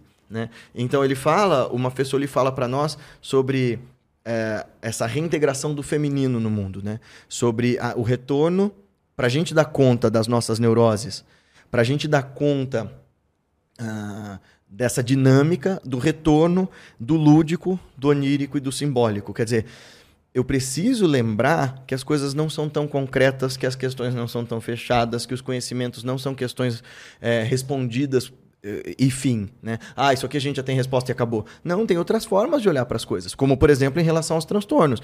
Por que, que eu vou chamar de transtorno se não está fazendo mal? Se me faz ser uma pessoa absolutamente funcional e, aliás, é, eu estava até pensando esses dias porque eu estava convivendo com uma pessoa que sem dúvida é, é, é, é portadora de superdotação, um nível absurdo, é, e eu conheço outras pessoas superdotadas em níveis absurdos e que eles funcionam de jeitos muito diferentes de pessoas neurotípicas, mas ainda bem, porque eles produzem conhecimentos e, e, e, saberes que são únicos. São, assim, o trabalho dessas pessoas muda o mundo. É. E se elas fossem normais, a gente perderia tudo isso. Então, considerar trabalhos como de um cara como Joseph Campbell, que vai dizer para nós olharmos para essa raiz do simbólico em nós, de que todos os mitos estão vivos em nós e dar espaço para essa criatividade, é olhar para esse campo das respostas contemplativas que podem conter em si as respostas para os dilemas que a gente tem enfrentado. Dilemas psicológicos, dilemas sociais, dilemas ecológicos, etc. Só no silêncio vem essas coisas, né, cara? Assim, no, na, cal, na calmaria, no ócio, né? É, é. é eu estou tentando lembrar agora como é que uma Fessoli, inclusive, chama esse mundo da produção, esse mundo da prática e das questões fechadas, ele tem um termo muito específico que ele deu no, no seminário dele que eu assisti, mas não, agora eu não vou lembrar. Mas é basicamente essa a ideia. Assim. A sociedade, sim, vai tolir você da sua criatividade. E não, e não se engane, assim. É, o processo anestesiante das redes sociais não está exacerbando a nossa criatividade. Está, ao contrário, deixando ainda mais é, castrado, porque a gente tem. Mas por que, que estaria exacerbando? Tem pessoas que falam isso? Ah, sim, porque ah, agora eu posso expressar a minha criatividade através de vídeos e músicas e danças, não sei o quê. Ah, e assim, não. Simplesmente não, porque eu estou entrando no padrão. É só você ver, por exemplo, o TikTok, que para mim é a maior demência coletiva jamais gerada. Assim. Tamo junto. Porque, assim, tipo, é, é, ali você mostra que o ser humano é um bicho mesmo. Assim, a gente imita uns aos outros. Um cara faz uma dancinha, viraliza, todo mundo faz dancinha e ninguém para pra prestar um minuto de atenção do porquê que isso aí ficou tão importante. Tão uau. Cara, eu tava vendo um vídeo ontem sobre isso, sobre. Mas era sobre a indústria da música, mas eu acho que se encaixa perfeitamente. A culpa da, da do conteúdo que está sendo produzido ali a culpa é nossa, sabe? Uhum. Porque o algoritmo ele só tá tentando entender como é que a gente se comporta, o que, Uhum. que a gente se interessa. Exato. A culpa é da sociedade como um todo É. querer ficar consumindo aquele tipo de conteúdo. Isso, cada vez mais simples, cada vez mais. é, Se você pensar na, na indústria da música, é angustiante, porque é tudo muito artificial e plastificado. Eu tava vendo, desculpa aí, meus amigos, meus amigos gays todos falam que eu vou perder a carteirinha porque eu não gosto de Rihanna, nenhuma dessas divas. eu não vou, vou perder a carteirinha do clube, eu sou um cara diferente. Mas assim, tava, eu lembro que esses dias atrás aí teve aquele lance do Super Bowl. Eu nem sabia que a mulher não lançava música fazia um tempão e tal. E aí a galera, todo mundo, ai, você tem que assistir ela dançando, não sei o que e tal. Eu falei, tá, beleza, deixa eu tentar. E pra mim, que não sou um apreciador desse tipo de música, é a mesma coisa. É a mesma coisa. E ela tá lá dançando, mas ela tava fazendo um playback, então ela não tava cantando de verdade. Mas tava todo mundo em frenesi. Eu não tô tirando o valor dela como artista. Não sou esse tipo de chato, tipo aquele cara lá, o vinheteiro, né? É, o isso, tudo, isso tá tudo é lixo, mano. Então, é isso mesmo, mano. Vão achar que os paulistas são todos críticos da música, mano. Assim, eu, eu não gosto desse tipo de música, mas tem quem goste. Mas o meu problema é o quanto essa McDonald, McDonaldização do entretenimento deixou tudo meio com a mesma cara, né? Então, assim, é, nada contra assistir um filme da Marvel. Eu acho legal naquele momento, porque pra mim é o mesmo lugar da, da Rihanna, dessas, desse tipo de música, tá no lugar dos filmes da Marvel. Eu curto também, beleza. Mas eu tenho que, que lembrar que, assim, isso aqui é um, é- é um produto empacotado. É a mesma coisa de eu dizer assim, McDonald's é comida da mesma forma que o prato de um chefe. Mas não dá pra você comparar uma coisa e outra. Os dois vão matar a fome? Vão, mas um não vai nem te nutrir direito. e o outro não só vai te nutrir, mas vai te levar a uma outra experiência. Então, tava pensando sobre isso, que assim, a maior parte dessas músicas pop que explodem é, tem um padrão. Tem um monte de, velho barbudo com, coçando o umbigo que tá ali analisando que tipo de combinações de palavras e ritmos eles vão colocar para aquela artista cantar e essa pessoa vai cantar aquilo como se ele tivesse composto aquela música e de repente aquilo estoura e aí a gente segue naquele frenesi de ouvir aquela música um bilhão de vezes sem prestar atenção no que, que ela diz para nós, sem prestar atenção em ritmo, porque assim, nem de novo não querendo ser um chatola, mas assim, não tem criatividade com, com o ritmo, nem com o instrumento e nem com a letra. Cara, eu sou esses chatos aí. É, eu eu também acho sou. que arte existe nível de qualidade. Ah, eu também arte. acho, eu não tenho, não tenho dúvida de que exista. E tem hora pra consumir, sei lá, Total, essa, é, coisa, exato. essa coisa lixo, mas a questão é você querer colocar no mesmo lugar. Não, mas é verdade. Tem hora que você tem vontade de comer McDonald's, porra, aí é gostoso daquele é dia. verdade, né? Ah, hoje eu quero comer lixo, beleza, come aí, mas saiba que você tá comendo lixo. É, e que você tá com- ouvindo lixo, ou que você tá consumindo lixo, beleza. Até, até porque o mundo ia ser insuportável se tudo fosse super erudito, É e complicado, e rebuscado, e todo mundo só comesse prato cinco estrelas. Não, às vezes você quer comer um miojo com ketchup e queijo ralado, e beleza. Tá... Não, é verdade mesmo. Mas é, é- é- é ter lucidez, é de novo voltar à história assim, de tipo, presta atenção no que você tá consumindo. Porque que nem tá nos stories, é, é- é um negócio hipnótico, né? É muito. Você tá ali, "Uh", de repente passou o dia inteiro e você tá vendo o cachorrinho do focinho comprido falando, let me do it for you. Isso eu adoro, gente. É, esse é o meu momento de comer lixo.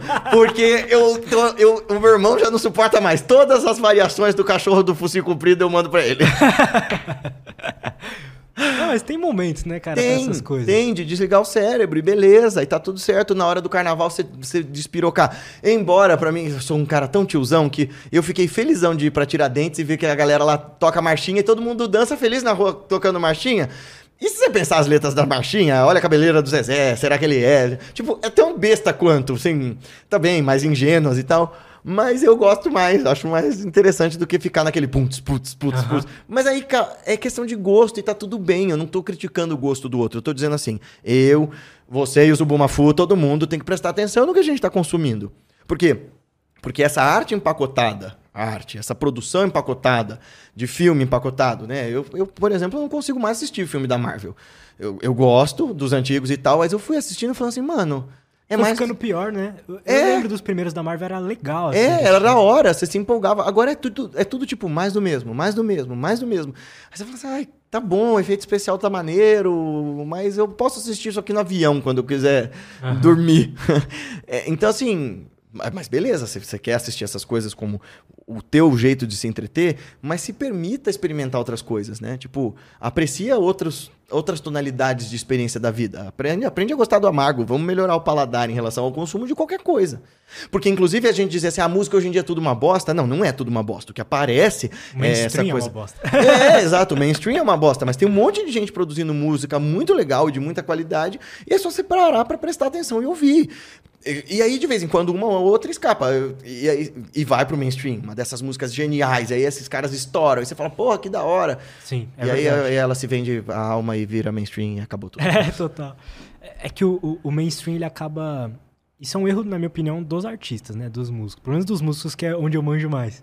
Eles querem se. Ao invés de criar a própria arte, eles querem se moldar ao mainstream, sabe? Aí você fala, pô, esse cara tá faltando. Tá destruindo todo o potencial dele, velho. Por quê? Porque, de novo, eu estou vivendo naquele paradigma que todo yogi vai dizer que é a ruína de todos nós, que é a competição e a comparação. Eu estou vivendo para chegar no sucesso daquela pessoa. É muito idílico, é muito, né, é, é muito ingênuo da minha parte dizer assim, ah, o artista tem que produzir a arte pela expressão da arte mesmo. Beleza, isso é, isso é, uma verdade. Ah, é como porque o artista ele tem essa urgência de criar e de explodir isso para fora de si. Mas no mundo em que você tem que pagar a conta, isso é foda, né? Você, você, assim, tá bom, isso é muito bonito de dizer, mas na hora que, que bate os boletos na tua porta, você vai querer o sucesso igual do teu concorrente. E aí, você é um cantor sertanejo. Você não vai fazer mais moda de viola do Tunico Tinoco só porque seu avô te ensinou assim e é tão lindo que te emociona tanto, sendo que todo mundo que tá cantando sobre a bunda da menina e encher a cara de, de, de sei lá, corote com, com sei lá, corote com eno, pra ser uma coisa mais escrota, né? Corote eno passa, passa de dente. Ah, nossa, então essa é a nova moda, então vamos cantar sobre isso porque viraliza. E viraliza mesmo, porque tá todo mundo no comportamento de manada. Você sabe que é, eu. Uma vez eu estava em Varanasi e estava vários dias lá com febre, que é aquela cidade dos crematórios. Uhum. E, e eu estava nesse processo de pedir ao meu mestre que me ajudasse a entender melhor o caminho, a entender melhor a mim mesmo e tal. Chegou uma hora que eu comecei a suar frio, suar frio e tal. E já era de noite e eu senti assim, tipo, mano, vai pro rio. E aí eu levantei, eu tava num lugar longe pra porra, né? Com febre esses dias todos, bronquite e tal. E eu comecei a andar em direção aos gatos, aquelas escadarias. E, e a lua tava na minha cara, assim, tipo. Era muito poético. E a multidão toda tava saindo dos rios, do rio, a hora que eu tava indo para lá. E me veio muito forte, assim, enquanto a lua parecia que tava me guiando, essa intuição de: olha, trilhar o caminho do autoconhecimento é ir contra a multidão. Você vai ter que encontrar teu próprio jeito de caminhar. Ir com a manada é fácil, economiza energia e, e dá uma sensação de pertencimento enorme. Mas vai ter uma hora que você vai ter que aprender a caminhar com as próprias pernas.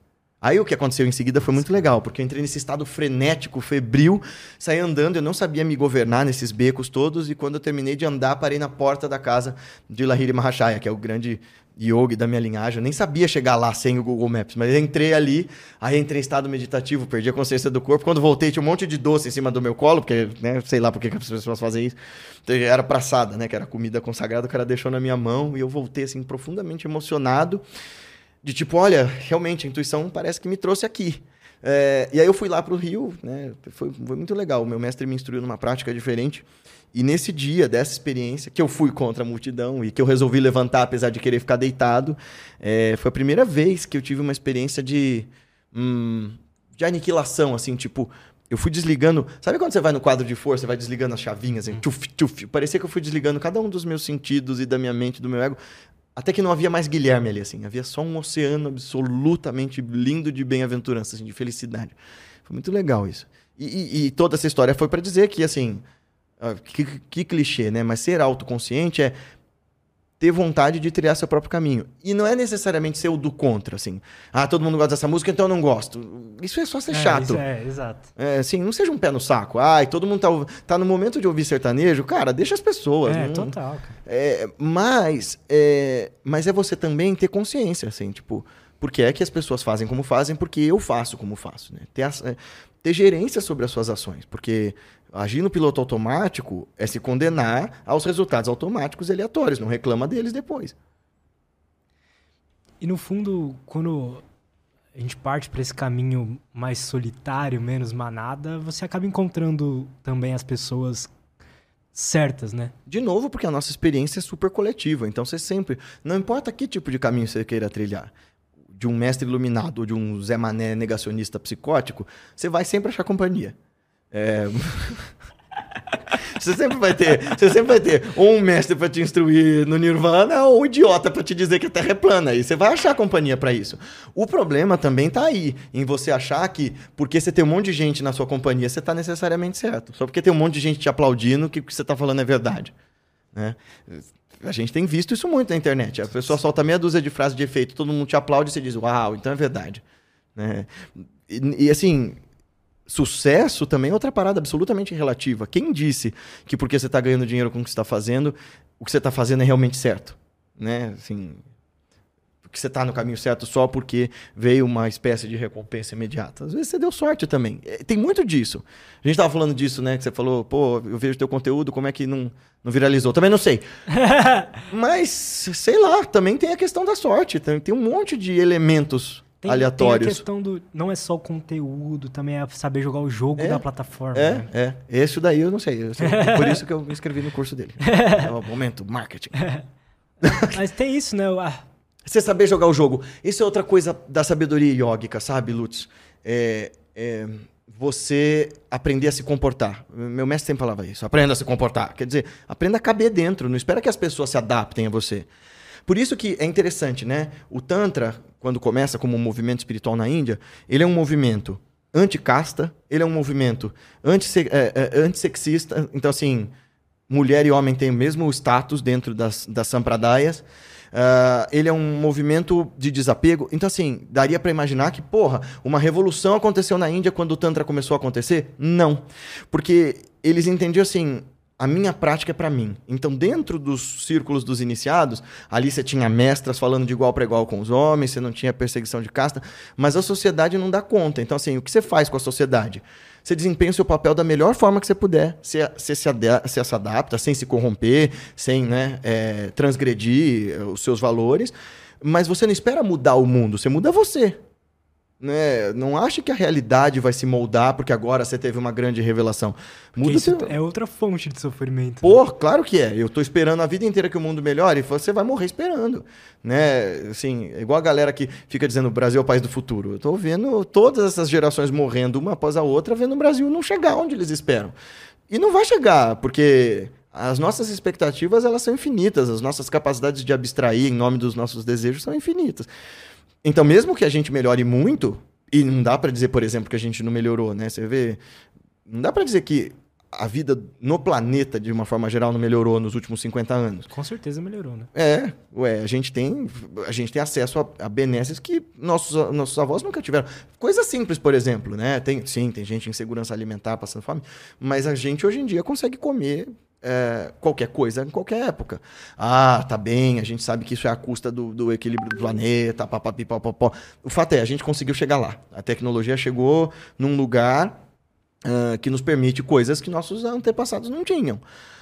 Que isso seja benéfico ou não é, é discutível, mas. A evolução da, da tecnologia é isso, né? A gente chega, por exemplo, a gente aprendeu a fazer um trem andar com, jogando um monte de fumaça tóxica para cima. Agora vamos tentar resolver ah. o problema da fumaça. É. é, é isso aí. Assim, tá bem. Nossa, qual é o custo desse progresso? É, é alto, mas uh, o que, que vocês estão querendo me propor no lugar? Vocês estão querendo. Meu mestre fala isso, né? Nunca tire nada de ninguém se você não tiver algo muito melhor para pôr no lugar. Você está querendo que. Tem uma amiga minha falando assim: ah, é, porque pra gente viver, a gente precisa de tão pouco. Beleza, mas você quer voltar a viver como caçadora-coletora? Você vai abrir mão da tua casa, das tuas bolsas, da, da sei lá, dos seus sapatos e, e viver de novo como um, uh, um bosquímano lá, vivendo das coisas que a natureza dá? Se você tiver condição de fazer isso, bom para você, mas eu duvido. E não é nada fácil, né? Tô que morria tudo. Exatamente, exatamente. Já assistiu é, Largados e Pelados? Sim, pois é, você vê. você quer voltar, então, você quer voltar sendo lá... comido por mosquito toda hora. Exato, é, a vida sem repelente é um inferno, mano. Total, cara. É. Deixa eu ler a perguntinha aqui. Vamos lá. Uh, o Lucas Castro mandou o seguinte: Guilherme, qual o maior motivo para você acreditar na existência de coisas além do físico? Eu ter experimentado. é. Assim. E, e aí vem desse lugar, assim, tipo, eu teimei, eu duvidei, eu entrei no modo Guilherme o total cético durante muito tempo, porque eu tive o Guilherme crédulo lá do Espiritismo, aí o Guilherme total cético, e que continuava tendo experiências o tempo todo de que, seja lá o que acontece depois da vida, alguma coisa continua. Que seja lá o que, que seja a nossa realidade, ela é muito mais incrível, vasta e profunda do que essa, essa realidade limítrofe do ego que quer controlar tudo. Então, e ver esses mestres fazendo essas coisas extraordinárias, é, é e eu testemunhar isso assim com os meus próprios olhos é o que me faz acreditar, assim, tipo, eu, eu posso dizer então que eu sou privilegiado? Putz, pra cacete. Eu dou graças por isso, não sei qual é, não tenho merecimento nenhum, acho, acho que essa é a definição de graça, porque... Cara, mas você buscou pra caramba, né? É, sim, Estudou. Acho que essa, essa é a parada, cara, assim, porque eu falei isso até pro Daniel Gontijo, que ele falou que teve umas experiências bem loucas de meditação, mas que parou porque as amigas dele falaram assim: "Ai, toma cuidado com isso aí", tal. O que eu acho que faltou para ele foi um professor para dizer assim: "Cara, não, não, não para não, vai mais fundo". Beleza?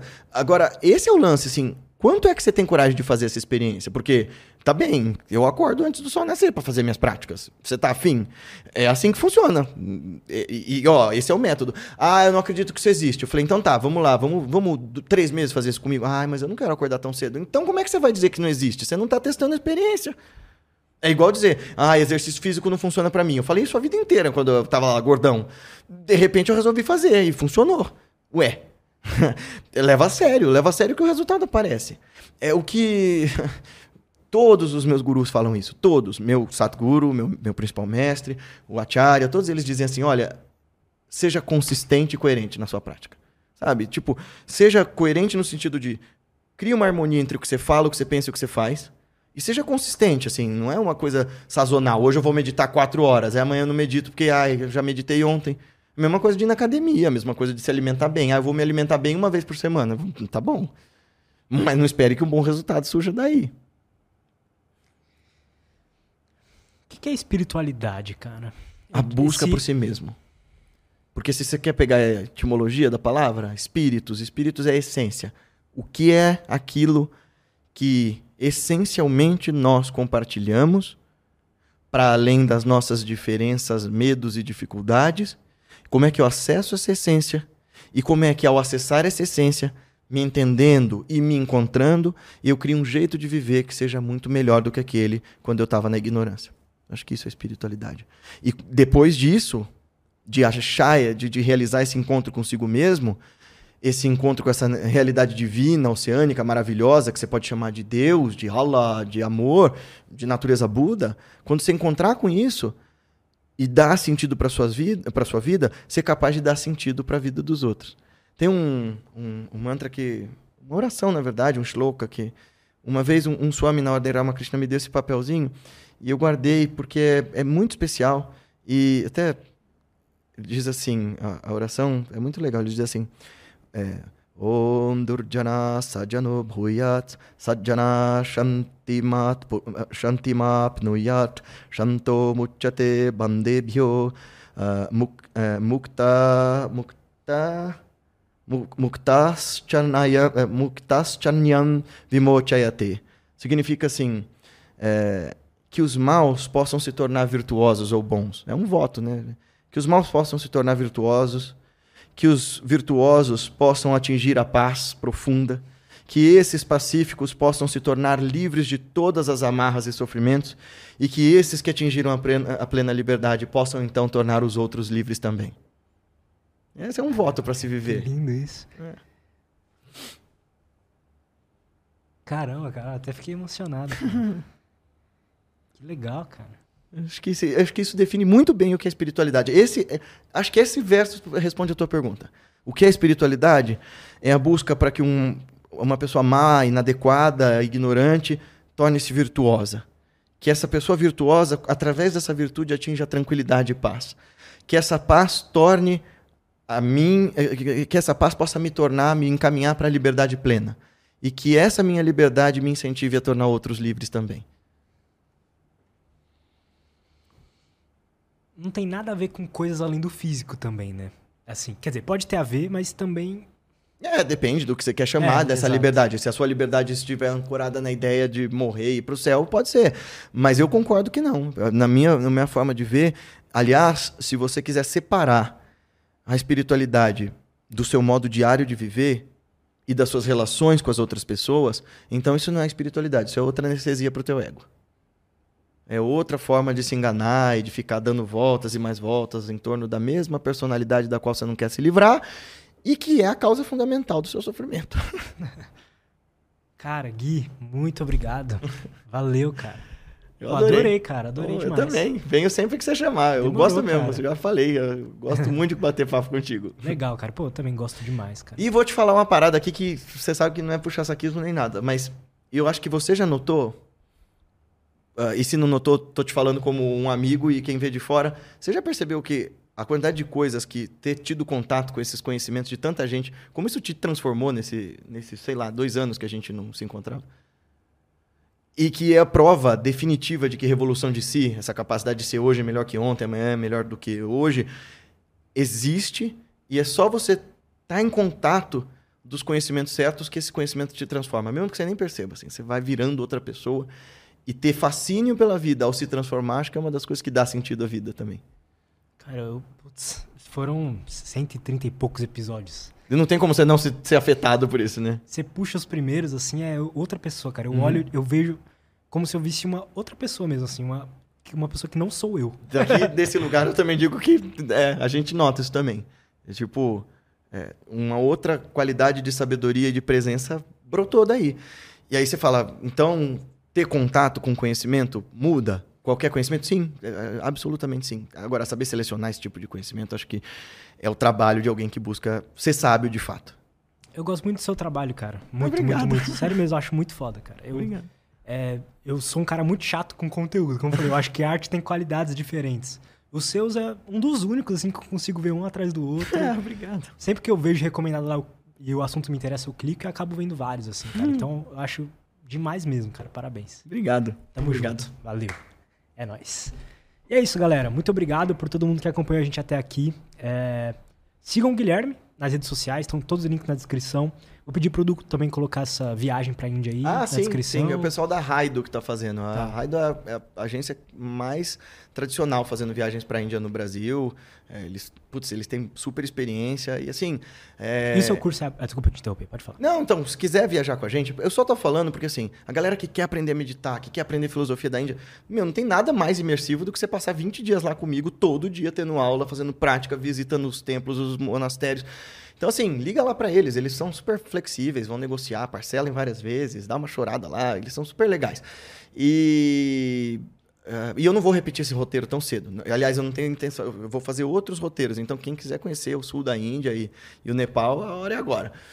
E o curso, você ia falar? Seu curso está aberto? Como Ah, funciona essa sim, questão? Sim, então, assim, quem quiser estudar comigo, é, quem quiser aprender meditação, a gente fez um curso pela Kebook, que é uma plataforma de cursos online, bem legal. Então, eu fiz um curso hum, bem completinho, que tem a filosofia da meditação e várias práticas, que dá para ir bem fundo nessas práticas. E você pode partir do zero. Se você nunca meditou na sua vida, eu tenho certeza que se você fizer o curso a sério, você vai conseguir meditar. Tem desde como você melhorar a tua postura para meditação, como preparar teu corpo para meditar, até os fundamentos filosóficos da meditação e quais técnicas aplicar. É, então você entra lá no, no, no- no link, eu posso passar aqui para vocês, deixar aqui na descrição. É, e, aliás, acho que tem desconto esse mês, tem por conta do mês da mulher, tá, eles, eles sempre pro- colocam promoções. Então, é- essa é uma promoção que- bem diferente. Eu acho, acho que tem, um, descontão agora que eu não vou lembrar e eles vão ficar putos, porque eu nunca lembro dessas palavras. É, mas eu sei, tem, eu sei que tem desconto. É, e agora, quem quiser estudar continuamente com a gente, é, o Instituto Revolução de Si, que fica lá na Moca, todos os domingos das 8h30 às 11 você pode estudar com a gente lá. A gente sempre tem um momento de yoga físico, meditação, a gente varia as formas de meditação e o estudo de um shastra, o estudo de um texto sagrado. E ele é um curso contínuo. A ideia é que você continue estudando com a gente até chegar lá, né? Então, você pode assistir presencialmente ou online. Tem gente do mundo inteiro acompanhando esse curso. Então, é, chama Raja Yoga e a Revolução de Si. É um curso assim que eu não faço para ganhar dinheiro nem nada disso, assim. O valor que a gente pede lá é para manter o instituto e é uma parada que eu faço por prazer, de, de, de, de distribuir os ensinamentos que os meus mestres me deram e dar portas para as pessoas acessar esse lugar de felicidade, assim. Muito maneiro, cara. Seu trabalho é muito foda. Valeu. Valeu, gente. É, não esquece de dar like nesse vídeo, se inscrever no canal. E é isso. Até a próxima e Até mais.